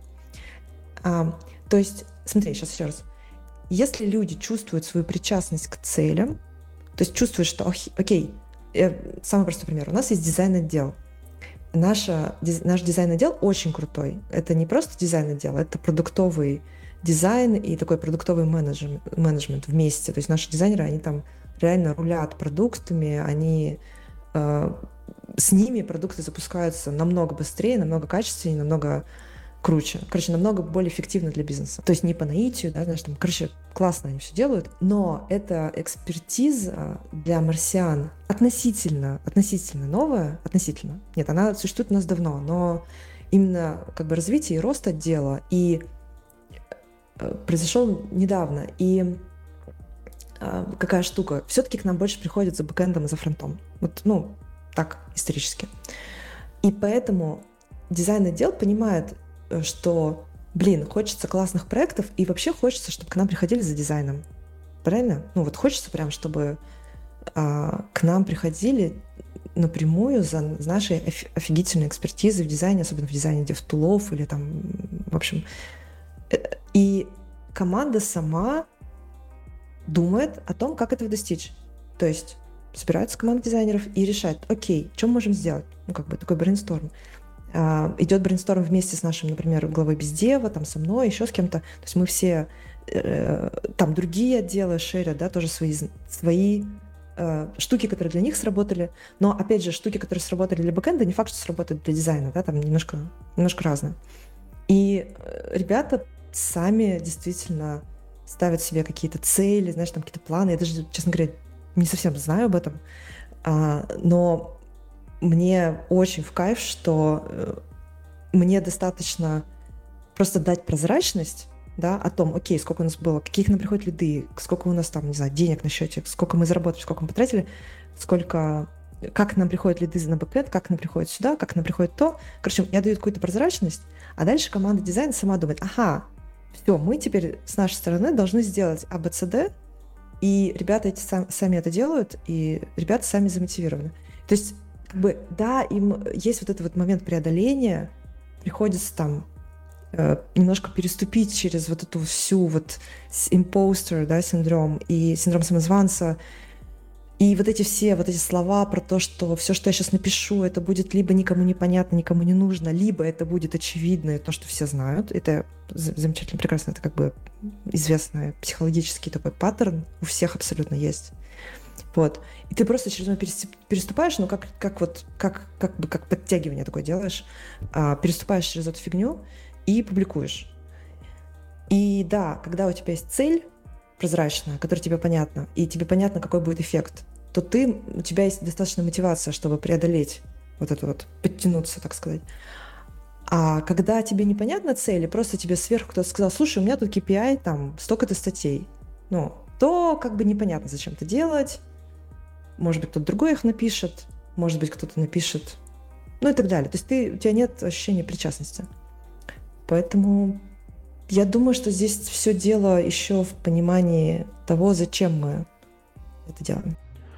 Как будто тема тоже для отдельного э, выпуска подкаста, да? Извини, пожалуйста, да, мне кажется, нет, очень, нет, очень подробно. Это, это, это важно, на самом деле. Как э, можно догадаться, да, я, задаю, я вот, мы с тобой распланировали этот выпуск, и вопрос, который я э, задаю, видно то, что это то, что терзает меня как минимум, ну, в течение лет, да, то есть, вот, поэтому они получаются такими глубокими и так далее, и э, ну, коль уж пришел директор злых марсиан, он надо с ним все это и обсудить. Вот. И следующее, что хочется обсудить, на самом деле, да, с директором злых марсиан, э, поговорить о том, мы, ну, мы уже с, с ребятами э, из Match Proxy и, и, с, и, и с Ромой Шаминым, и с, э, и, и с Андреем, соответственно, и с, с ребятами из HTTP э, говорили о том, как появились их продукты, да, но в целом, как работает э, этот, ну, Ладно, я не смог придумать, как, как красиво это спросить. Как это работает, то, что у, у злых марсиан появляются продукты? Я сейчас говорю не именно про open source, про open source мы разобрались, да? А вот именно продукты, это тоже какой-то общий вайп, общий движ в компании, или это был, или все продукты, которые сейчас есть, это набор случайностей, и вот повезло?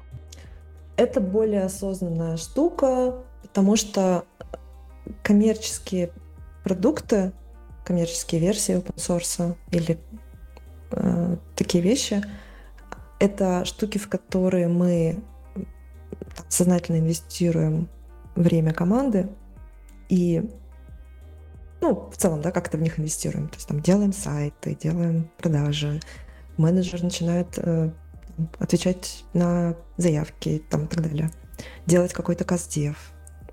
То есть мы работаем с этим как с продуктом. А, как мы...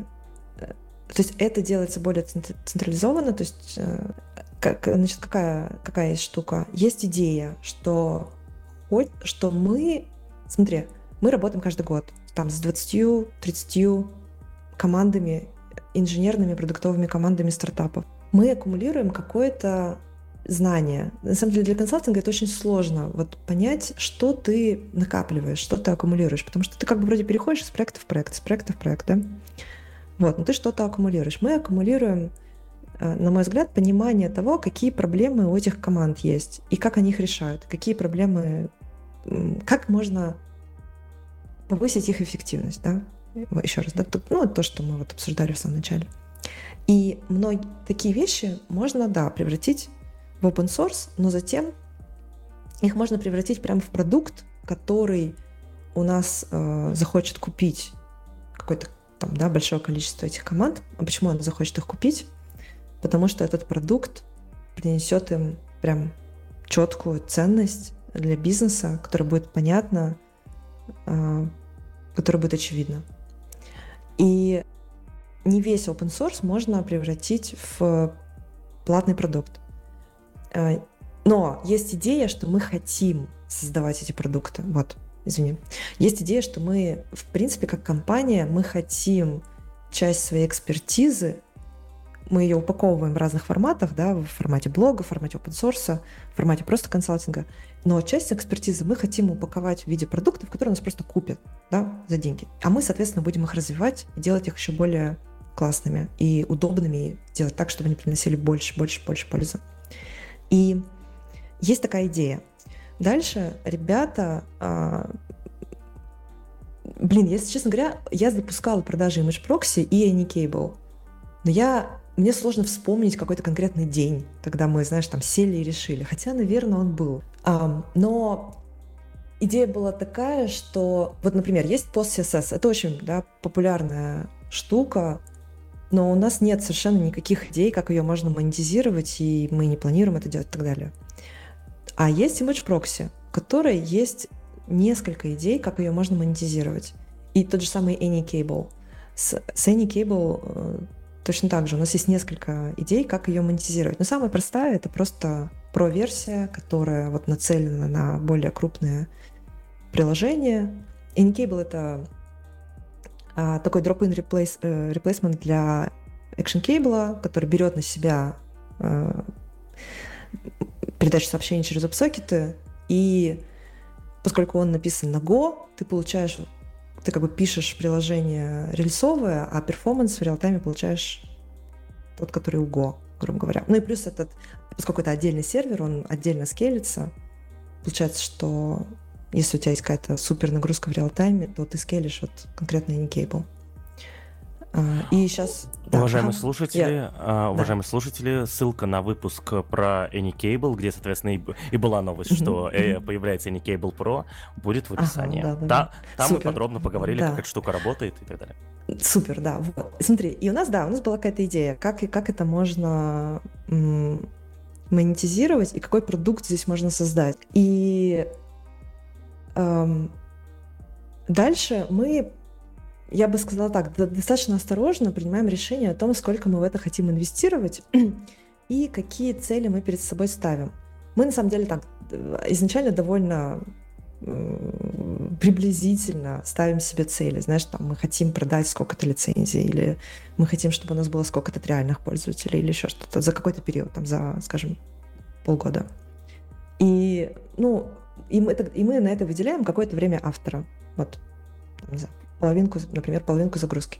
То есть мы э, двигаемся такими вот шажками, э, и мы просто проверяем, окей, вот мы немножко проинвестировали, была ли отдача, потом еще проинвестировали, типа, что произошло, был ли вот тракшн, да, такой. И это позволяет нам не прыгать как бы с головой, да, в, сразу в продукт, в котором мы еще не знаем, там, получится что-то или нет, а, по сути, у нас автор сначала как бы половину времени да, посвящают своему продукту. Но периодически все. Ну, с Вовой у нас сложнее, потому что он глава бэкэнда, у него много задач. А, вот. Но мы там все равно делаем какие-то штуки. Вот. И поэтому, поэтому здесь, по сути, компания инвестирует, мы ставим перед собой цели, мы сверяемся по этим целям, мы принимаем решения. Иногда мы говорим, окей, может быть, мы сейчас заморозим, может быть, э, вот, вот этот продукт не растет так быстро, как нам бы хотелось. мы можем его приморозить. Или мы можем придумать какую-то новую идею и проинвестировать уже в нее, да, или, ну, рядом с этим продуктом, или, например, там, вот мы думаем, там, Anycable для других фреймворков э, как бы сделать, да, расширить его, еще что-то. Вот, и э, мы смотрим на отдачу, мы сразу стараемся э, как бы собирать деньги, ну, то есть продавать лицензии, смотреть, как это идет. То есть хочется, знаешь, не просто себя обманывать, там, как бы продавая, но на самом деле все, у тебя все бесплатно и так далее. Нет, хочется прям увидеть, что люди платят деньги. И знаешь, что самое классное? Когда люди платят деньги или там планируют заплатить, там смотрят на твой продукт, они дают намного больше обратной связи, чем, чем пользователи open source. И вот эта обратная связь от платящих клиентов, она очень ценная. И я вот, вот на самом деле я переживаю даже на тему того, что в open source зачастую ты вкладываешь много сил, ты получаешь намного меньше информации, намного меньше фидбэка, намного меньше данных, чем развивая вот этот ну, платный продукт. Мне кажется, это даже как-то немножко нечестно. Вот, но э, действительно люди наши вот все наши первые пользователи, они являются нашими такими соавторами, то есть они много дают фидбэка, рассказывают, показывают и помогают нам, да, понять, э, куда нам дальше двигаться. А, вот. И еще такой момент, что Image Proxy — это, соответственно, сервис для оптимизации картин, картинок, который нужен, там, по сути, всем. Если у тебя э, особенно если ты деплоишь приложение докером, то ты можешь использовать Image Proxy вот элементарно, это очень просто, это очень удобно, и это нужно там каждому второму приложению. И не, независимо от стека. И Anycable не совсем такая штука, это все-таки внутри э, мира Rails э, продукт, и то есть он только для Rails приложений, и он только для тех, кто делает real-time, без SaaS, или там решает переехать с SaaS, да, с какого-нибудь э, э, или Эбли или Пушера. И это намного более маленькая ниша, но, и мы, ну, так откровенно, мы там меньше лицензий продаем. Но Anycable при этом приносит нам довольно много консалтинга, потому что Anycable сам по себе это более, ну, как бы ключевая часть технологии, и более того, люди, когда, которые, которые ищут Anycable, они, как правило, там строят что-то специфическое. Они, например, хотят в, внутри релизового продукта создать коллаборативное редактирование, да, то есть совместное редактирование или хотят сделать э, какой-то нагруженный реал-тайм, там, чатик или какие-то, знаешь, нотификации, обмен и так далее. И зачастую они сначала видят Anycable, потом они приходят за консалтингом. И Anycable для нас является источником лидов на консалтинг. То есть, ну, крупным, на самом деле, там что-то порядка 15% выручки. А, при, ну, напрямую как бы приходит за э, консалтингом вокруг Anycable. То есть построить, помочь, научить, построить функциональность в реал-тайме для рельсового приложения. Да, я, короче, то, что есть разные модели монетизации, поэтому э, есть модель э, монетизации open source через SaaS, да, самая популярная. Ты, у тебя есть open source, ты как бы делаешь SaaS-версию, что называется, все завернул в SaaS и билишь там людей как-то гибко там и так далее. Э, есть модель, ты продаешь про-версии, какие-то enterprise-версии, а есть модель, ты, по сути, продаешь консалтинг, который вот э, вокруг этого open source, вокруг этого продукта. И все, мне кажется, модели на самом деле имеют право на, существование. А, но вот, вот смотри, ты сказал, там, вот мы э, принимаем решение, сколько времени автора будет уходить на продукт. Но кроме времени автора нужно еще маркетинг, тем не менее, да, нужны люди, которые сделают лендинг, нужны люди, которые нарисуют картинки, э, там в, в соцсетях будут постить. Это же не сам автор все делает, я подозреваю. И, да. Ага. Ну ага. и вот у меня, вот и просто у меня вопрос, э, что вот какой, в какой момент, э, и вот понятно, что все это просчитывается заранее, да, то есть сколько там инвестиций, десятки, там, может, сотни тысяч долларов, вот, э, с, в, в какой момент, то есть э, все прочиталось, прочиталось, и потом, что такое ломает, все, что такое должно произойти, или какой критерий должен быть у продукта э, или у идеи, да, чтобы все сломать, и чтобы все приняли решение, да, мы инвестируем. Вот, вот это интереснее. Угу. А, смотри, как мы, да, еще, как мы пытаемся сделать. Мы, э, когда у тебя еще нет продаж и нет способа, механизма продаж, ты даже не можешь понять, будут это покупать или нет. А, поэтому на первом этапе достаточно того, что есть open source, у него есть какой-то traction, мы видим, а, что люди пользуются open source, и у нас есть идеи монетизации. Вот, то есть это довольно, это как бы не основано, по сути, на данных, это основано на стратегии, что ли. То есть, типа, есть у тебя стратегия монетизации или нет? Ты можешь еще подкрепить это, сделав э, каздев, то есть вложившись в каздев, поговорить с потенциальными клиентами, понять, окей, что они тебе скажут, если ты, ты им предложишь это купить. А, вот, потом а, вот такими способами ты думаешь, окей, вкладывать ли первые деньги. Когда ты вложил уже время автора и а, ну, в создание первой вот этой про-версии, это время автора, это, как ты сказал правильно, там какой-то сайт, а, продажи, менеджер туда погружается. А, опять же, знаешь, сайт можно сделать, ну, ты понимаешь, сайт можно сделать за неделю, можно сделать за полгода. Как бы в общем, это вопрос приоритетов и бюджетов. Как ты сам на это смотришь? Ой, да за день можно накидать, господи. Ну, ладно, ну, ты понимаешь, то есть тут, естественно, а, тут миллион всяких вещей фигурирует. Это же... Мы, кстати, вот недавно сайт «Марсиан» запустили. Это огромная, на самом деле, гордость. Вот. Но... А, и он очень крутой. Вот просто заходите на наш сайт. А, да, у, уважаемые слушатели, по ссылке в описании будет ссылка на сайт Злых Марсиан. А, там есть какие-то пасхалки. В Твиттере кто-то писал, угу. что есть какие-то пасхалки, я сам еще не смотрел. Вот, короче, заходите, что-то там есть. В общем, ну, видимо, надо... Много. Видимо, да, надо да. все тыкать, я не знаю. В общем, ага. заходите и тыкайте. Со смартфона также будет работать с пасхалками или, или только с этого? Меньше, меньше, намного меньше со смартфона. Ну да, тогда, да. соответственно, угу. с, с персонального компьютера. Угу, угу. Да, но есть. И, э, в общем, этот сайт, естественно, мы его делали долго, потому что там как бы фантазии, идеи, мысли огромного количества людей туда вложено и объединены, и синхронизированы. В общем, это безумие какое-то. Но когда ты делаешь там первый сайт продукта, ты стремишься сделать его максимально просто. Вот, например, сайт Никейбла, ну, по-честному, верстает Вова, э, потому что там все сделано очень просто. Как бы. А, и и это занимает там какие-то, знаешь, полчаса верстануть там блок. Но мы там вот решили блок сделать, мы сделали.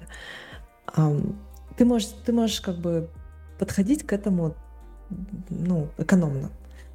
Можешь сделать круче. Кстати, сайт Image Proxy, но это уже вторая версия. Он такой классный, там, демо, там, все красиво очень, классно работает. Опять же, ты сам принимаешь решение. Обычно в начале, когда у тебя еще высокие риски, ты хочешь все-таки находиться в, в определенных рамках, ты ставишь себе эти рамки, ты говоришь, окей, у нас вот тут есть немножко времени дизайнера, вот тут есть немножко времени фронта, мы сейчас это все соединим, и бац-бац, у нас сайт. Понятно, у нас есть редактор. То есть, по сути, мы это делаем нашими внутренними ресурсами, которые у нас там где-то где как-то остаются.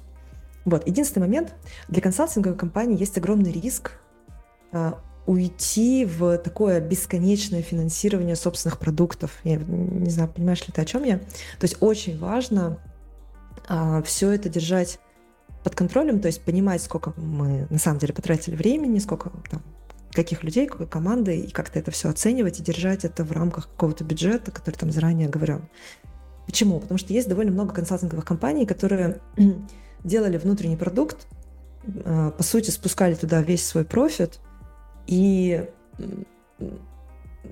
как бы не управляли этим процессом. И потом, оказывается, ты, не знаю, оборачиваешься и понимаешь, что ты за последние три года, по сути, вложил просто весь свой профит в один продукт. Так делать нельзя. Это неправильно. Любой новый продукт — это огромный риск. Нельзя ни в коем случае инвестировать в один продукт э, ни, никакой компании. Мы, наш подход такой, наш подход следующий. Мы инвестируем э, поэтапно, понемногу, мы смотрим на performance. Если performance не достигается, то есть, еще раз, вначале, вначале нужна стратегия, просто стратегия монетизации. А на втором этапе, например, через полгода, нужно какое-то количество проданных лицензий или хотя бы триальных, да, триалов, начатых триалов. Это зависит от э, того, как выглядит цикл вот этого триала и покупки. Вот, следующие полгода какой-то рост. А, и таким образом ты ставишь себе вот эти цели и понимаешь, окей, я продолжаю в это инвестировать. Вот с Image произошло, произошло следующее. Когда мы увидели, что по сути продукт себя окупает, мы поняли, так, мы, мы тогда наращиваем инвестиции. То есть ты, ты, э, ты понимаешь, что окей, тогда ты можешь себе позволить больше, ты можешь э, еще нарастить, ты уже нанимаешь, например, мы наняли специально продуктового менеджера в MageProxy, когда вот сейчас на рынке все, скажем так, охладилось летом, ну, э, сильное такое охлаждение на венчурном рынке везде произошло, мы притормозили найм инженера в ImageProxy, но мы как-то гибко подстраиваемся, короче говоря. Поэтому мы инвестируем шагами, и мы инвестируем в, в N продуктов. Ну, пока N небольшое, но в перспективе идея в том, что у каждого проекта огромный риск, но за счет того, что у нас есть несколько продуктов, мы инвестируем маленькими этапами, и я думаю, что мы как раз будем привлекать внешнее финансирование, чтобы не только как бы за свои деньги это делать, а, как раз вот к началу дискуссии. И тогда мы сможем э, развивать несколько, какое-то количество продуктов, и потом эти продукты привлекают уже внешне сами, да, поднимают следующий раунд, например, да, это не обязательно, но один из сценариев – продукт привлекает внешний раунд и как бы отпочковывается от марсиан. У марсиан остается доля, но продукт дальше плавает как бы сам дальше идет, там растет и так далее. Либо, если он идет не по венчурной модели, он тогда стремится выйти на как раз самоокупаемость, и мы там как бы просто сохраняем э, долю, там, шерим, профит и так далее. Но смысл такой, что Продуктов должно быть несколько, инвестирование должно быть поэтапное, у этапов должны быть цели, и инвестирование должно быть обязательно, то тоже обязательно это измерять. То есть, по сути, в каком-то смысле, это похоже на то, как действует э, венчурный фонд. Потому что, но разница в том, что мы пока инвестируем только в продукты, созданные марсианами, хотя, в принципе, мы можем расширить это. Но мы всегда, наш фокус будет на developer tools, на open source, на продуктах, в которых у нас есть экспертиза, и мы получаем определенную синергию от того, что эти продукты нам еще и приносят консалтинг, а, а одновременно мы эти продукты можем легче нам продавать эти продукты нашим же консалтинговым клиентам, текущим или, или бывшим. Во-первых, мы их туда приносим, мы смотрим, как ими пользуются, и получается такая синергия. То есть у нас уже есть как бы такой пул первых пользователей, и одновременно это помогает продуктам. А, соответственно, продукты отчасти помогают нам получать клиентов консалтинговых. Это помогает консалтингу. То есть есть такая вот как бы немножко симбиоз. Но э, целом это немножко все фантазии, потому что сейчас у нас всего несколько продуктов, но мы, самое главное для меня, это э, на старте формировать ожидание, что это рискованная штука, мы сейчас попробуем. Да, если что не получится, ничего страшного, там это можно все как-то немножко приморозить, вернуться, заниматься консалтингом, э, подумать, там, потом вернуться к этому. То есть мы стараемся... То есть я понимаю, что риски у каждого продукта довольно высокие, и поэтому нужно аккуратно ими управлять и управлять тем, сколько ты инвестируешь в каждый продукт. Так, ответила ли я на вопрос? Слушай, вопрос был изначально, как, какой следующий этап? Я говорю, следующий этап, э, ты как бы зависит от конкретного продукта, у меня нет вот прям формулы для, знаешь, любого продукта, но, грубо говоря, вначале это ты сам себе намечаешь, какое количество продаж ты можешь сделать с какой-то там самым простым инструментом продаж, который ты можешь придумать. Потом смотришь, получается ли у тебя столько сделать продаж, потом ты ставишь себе какую-то цель на рост, тоже смотришь. Если не выполняется, то ты просто притормаживаешь. Но иногда может так получиться, что вот сейчас не получилось, а через полгода тебе пришла какая-то классная идея, как это все-таки продвинуть. И тогда ты говоришь, а, ага, давайте попробуем сейчас вот с этой идеей, и тогда ты думаешь, окей, сейчас, сейчас перезапустим как бы вот развитие этого продукта. А, и дальше, если у тебя продукт становится самоокупаемым, то, скорее всего, ты хочешь больше в него инвестировать. Потому что ты видишь, окей, классно, как бы, ну, надо, надо, надо дальше. Ну, и если ты веришь в то, что его стоит растить. А, да, ты, безусловно, ответил на вопрос, даже сильно больше. И, эм, коль уж мы заговорили о продуктах, да, то у меня вот вопрос. Продуктов сейчас N, да, ты сама сказала, что N небольшое, но их, видимо, планируется больше. Вот, мы тут в выпуске в, про Image Proxy подумали, а может уже Marketplace пора сделать, потому что а, вот, ну... Да, это смешная идея. Да, да, да, потому что мне, чтобы вот сейчас а, получить Image Proxy, нужно отправлять заявку на сайте, и все, все такое. А почему я не могу просто кнопку «Купить» дайте мне, да. потом дайте мне ключи, типа, я вот все, я пользуюсь. Да, правда. Ты знаешь, я думала об этом. Э, есть... Э, мне кажется, что, возможно, мы создадим инструменты для коммерциализации open source.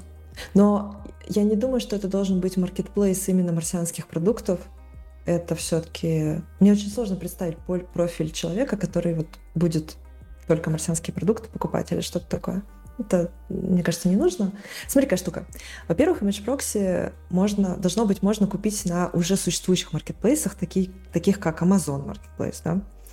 И, насколько знаю, ребята двигаются в эту сторону, лежат в эту сторону. Ладно, идут, летят в эту сторону. И ты... Ну, сейчас про Хироку мы не будем говорить, потому что кажется, что что-то как-то там пошло дело не в ту сторону. А, но там на, на существующих облаках, долж... существующих маркетплейсах, в, в популярных облаках должно быть можно купить наши продукты. И мы на самом деле очень много шишек набиваем, как ни странно, в, решая эти задачи, потому что вроде бы, да, уже много кос-продуктов, commercial open source, а, много всего, но есть очень куча каких-то нерешенных проблем – как все-таки управлять лицензиями, как все-таки, а, не знаю, хочешь ли ты какую-то аналитику при собирать или нет. Ну, кстати, вот это мы особо не обсуждали. А, как, ну вот да, вот эти сервера лицензии, вот эти все вот эти истории, это достаточно сложно, и ну, честно тебе скажу, мы пока не нашли какого-то легкого решения, и, может быть, мы сами что-то такое создадим, а может быть, мы найдем что-то все-таки готовое, может быть, кто-то все-таки что-то сделает хорошее, но пока мы больше вкладываемся в развитие продукта, чем в развитие вот инструмента продаж. Может быть, ты прав, что уже надо как бы автоматизировать продажи максимально, да, это вот этот полный self-сервис, заходишь, кликаешь кнопки, все, поехали. А пока этого нет, опять же, это подчеркивает то, насколько все-таки наши продукты еще находятся на ранней стадии, пока их покупают ребята, ну, такие фанаты, короче, да, немножко приверженцы. Короче, идея правильная. Я, не, я думаю, что мы не будем делать какой-то маркетплейс марсианских продуктов, но автоматизировать продажи марсианских продуктов надо, и более того, надо это сделать, надо как-то эту проблему решить. Короче, сейчас она решается как-то сложно, на мой взгляд. Ну да, то есть да. Э, сейчас как будто нужно делать э, отдельное решение для каждого продукта, а ты говоришь о том, то, что э, хочется создать такую абстракцию над всеми, которая будет, э, в принципе, решать ну, общие да, задачи. Ну, ну, условно, есть там, да, сайт MeshProxy, бац, на нем какой-то э, self-сервис, да, продажа происходит. Есть сайт Incable, там своя продажа. Или, или, или как-то так. А, Пока мы решили, что первый шаг это все-таки продажи через маркетплейсы облаков. Вот. Но посмотрим. А, э, действительно, такого решения готового нет, как ни странно. То есть мы там анализировали, смотрели всякие штуки. Дело в том, что мы продаем не SaaS, а продаем лицензии. Например, MatchProxy продает лицензию на определенное количество одновременных э, конкурент там вот этих э, нодов, да, нод. И какого-то решения, которое бы защищало вот эту модель продажи, и так, чтобы это не создавало бы ну, проблему клиента, его нет готового, видимо. А, ну и плюс, конечно, хочется, чтобы это... Вот есть такая вопрос лицензирования, и есть вопрос просто покупки. Вот хочется, чтобы это все было связано в такую единую цепочку. Не знаю, нажал кнопочку «Купить», и бац, у тебя там все куда-то э, поехала, развернулась, карточка билится. Если вдруг ты превышаешь порог, то, не знаю, ты получаешь способ оплатить больше или там ограничить как-то а, ну, ограничить скейлинг, понятно. Вот. Короче, а, классный вопрос. Мне кажется, это задачка для нас. Ну да, все-таки э, э, я, мы понимаем сложность, да, создания такого маркетплейса. Все-таки Image Proxy это же не просто какой-нибудь там образ, да, который ты после покупки скачиваешь себе, да, то есть это действительно а, с, потом сложное подключение должно быть еще к нему. Ты должен сам еще инвестировать время в своем продукте. Вот. А, ну, потому что если бы это было шта- скачиваемой штукой, можно было там, знаешь, это ск- скачать mm-hmm. Image Proxy, скачать бесплатно без регистрации SMS, да, вот. Mm-hmm. Не, ну его можно скачать, да. Вон с GitHub можно скачать. Как бы в плане скачивания ну, да. source, да, не так сложно. Ага. Ну да, это было немножко то, что это очень много... Это... Как пиратить image прокси, да, то есть вот про версию, то есть как ее пиратить, непонятно. Вот, ну, э, ладно, я не про image... И, и не кейбл про версию. Как, как пиратить не кейбл про версию? Интересный вопрос. Не, ну, в теории, кстати, естественно, это можно. Но, кстати, вот мы все росли в среде, когда, давай скажем откровенно, в нашем детстве было очень много пиратского софта, правильно? правильно? Э, это, это, это было ужасное время, я очень да, рад, что оно закончилось. Да, да, да. И, ну, можно, конечно, тут, знаешь, по потеоретизировать в духе, что это позволило нашей стране как-то там а, массово, знаешь, подготовить кучу дизайнеров и разработчиков, потому что все пользовались, все, никто не, да, не покупал этот софт, в общем, не знаю, Photoshop какой-нибудь или еще что-то. А в итоге вот как бы в стране много-много каких-то таких э, специалистов возникло.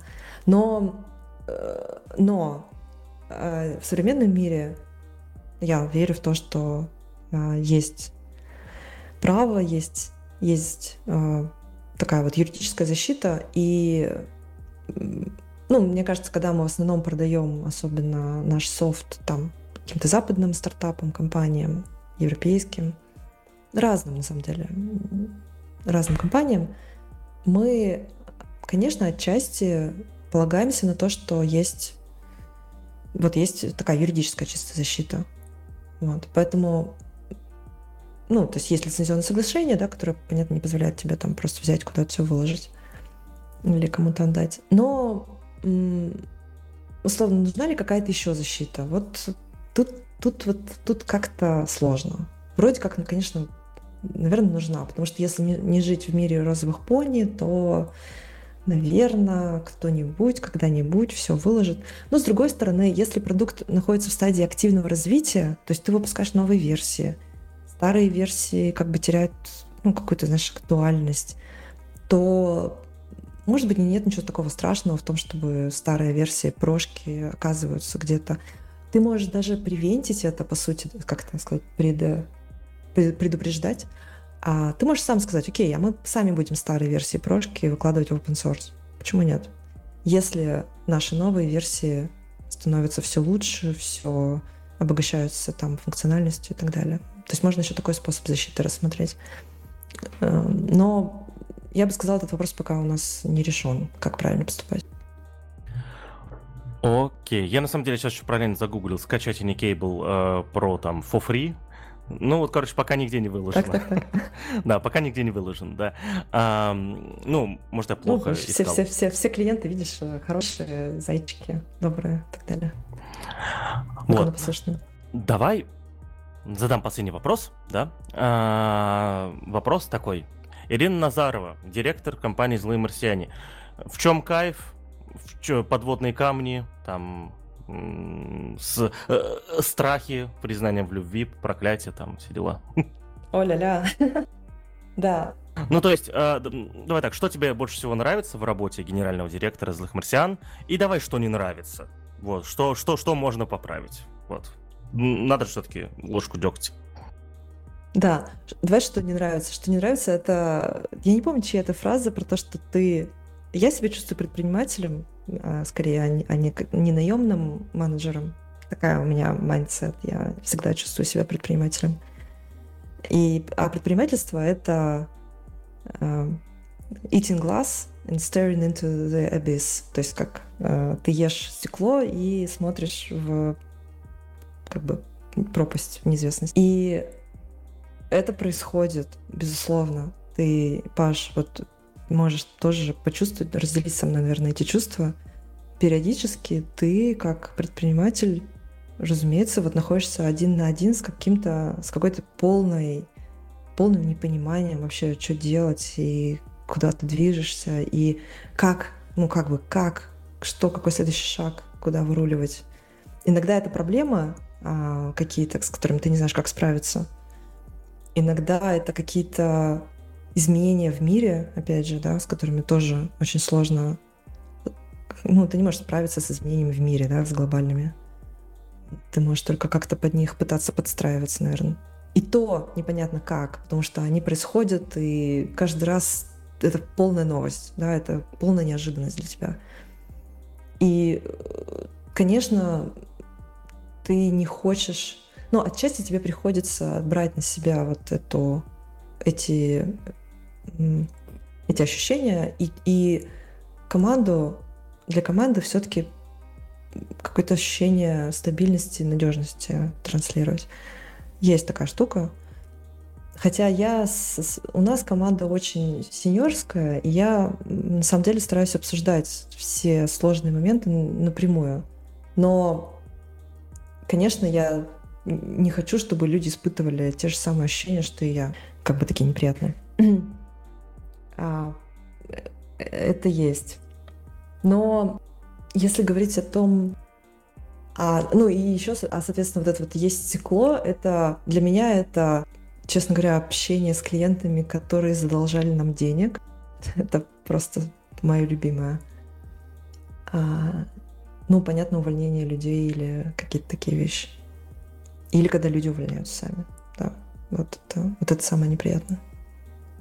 А, конечно же, ты чувствуешь, что ты во всем виноват, и в любом случае, как бы вся вина на тебе. А, что мне нравится? А, мне нравится, что... Мне кажется, что вместе, я вместе с этой компанией, мы вместе пробуем какие-то новые штуки. Что мы, мы, мы как бы готовы друг друга поддержать э, в разных экспериментах, каких-то... Мы, мы вместе готовы сделать больше и решиться на большее, чем каждый по отдельности. И мне супер больше всего мне нравится почувствовать э, поддержку команды, когда я делаю что-то не совсем однозначно или там не совсем, я еще сама не уверена, правильно это или нет, но я чувствую, что я даже не прошу да, поддержки, но, но люди начинают поддерживать. И вот это ощущение какой-то взаимопомощи для меня просто самое кайфовое. Вот. Разумеется, я получаю невероятное удовольствие, работая с э, супер талантливыми людьми. У меня как бы команда просто фантастически талантливых людей. А, я, мне сложно представить другую такую команду. И это огромный кайф, потому что талантливые люди, как правило, это люди, увлеченные тем, что они делают. И это люди, которые ну, как бы превосходят твои ожидания. То есть ты... Э, зачастую бывает так, что мы о чем-то договорились, и люди делают настолько больше, настолько круче, чем ты ожидаешь, что ну, это просто взрывает как бы тебя. И вот, например, там, не знаю, дизайн марсианского сайта — это один из таких примеров. То есть я не могла себе представить, что получится так. Вот, для меня это просто фантастика. И, ну, это, это невероятное удовольствие. Еще мне нравится то, что я, я делаю разные вещи, на самом деле. Как я поняла, что я не узкий специалист, видимо, по типу характера, по типу мышления. И от того, что я делаю разные-разные вещи, я там иногда там, занимаюсь какими-то финансами, иногда я общаюсь с клиентами, иногда я общаюсь с командами, иногда я пытаюсь понять, что там наши продукты делают и как им помочь. А могу как-то вот инженерно да, забуриться в какую-то вещь. А, иногда пишу код на JavaScript, автоматизирую какие-то внутренние штуки. И я делаю разное. И там придумываю, как нам не знаю, что нам поделать для того, чтобы выручки больше было, или как нам еще что-то. Короче, я участвую как бы в, в большом количестве таких разных задач, и я, ну, мой тип личности, видимо, склонен к этому, потому что мне кажется, что я как-то все эти задачки как-то кросс опыляют меня, что ли. Ну, происходит какое-то накапливание э, разных идей, и в общем, я поняла, что мне по кайфу быть таким, скорее, генералистом, нежели узким специалистом. И это типа, тоже классно. И это тоже классно. Я предлагаю, я предлагаю на этой ноте заканчивать, или я тебя перебил? Да, да, да. Нет, нет, все, все. Ага, все тогда. И это тоже классно, да. Мы разговариваем больше двух часов. Да, это один Мамочки. из самых... Да, это один из самых длинных выпусков в истории подкаста. Извини, вот. пожалуйста, Паша, это всегда со мной происходит. В смысле? Я... Это... Да. Как вообще в смысле? Какие проблемы? Больше людей слушает, больше там ретеншн, вот это все растет, нормально. Час, часов набежит, мы потом это добавим себе в стату э, и будем э, скидывать рекламным организациям. Так что нормально. Вот. Э, спасибо, Ирина, что пришла. Да, было очень интересно тебя слушать. Я люблю выпуски, где я просто задаю вопросы, а потом сам слушаю каст. Вот, э, это очень приятно, да. Собственно, для, для этого и нужно заниматься подкастингом. Вот. А, вам, уважаемые слушатели, мы обещаем то, что пока с марсианами все на несколько, на некоторое время, да, то есть хватит да, с вас и с нас, со всех пока. Давайте вот. уже про землян что-нибудь. Да, да, да, да, да, то есть это у нас у нас впереди э, школа английского языка, вот, соответственно, у нас впереди Хекслет, у нас впереди обсуждение того, а нужно ли высшее образование вообще до сих пор. Вот, про марсиан пока хватит. Будем ждать, пока Рома Шамин доделает кириллицу в, в, в Маршин Гротеск. Вот, будем ждать обновлений других продуктов, ну и что-нибудь еще веселого. Вот. Класс. Да. В принципе, будем заканчивать. Э, спасибо, что дослушали до этого места. Вот. Подписывайтесь на нас во всех подкастоприемниках, где слушаете нас, да. Если слушаете нас на Ютубе, перейдите, пожалуйста, лучше в, в, в что-нибудь реально подкастное, да. То есть на Ютубе э, слушайте подкасты, мы их туда выкладываем, ну, просто чтобы были. А, мы очень надеемся, что вы находитесь сейчас в безопасности, да. А, спа- всем спасибо, всем пока. Спасибо всем.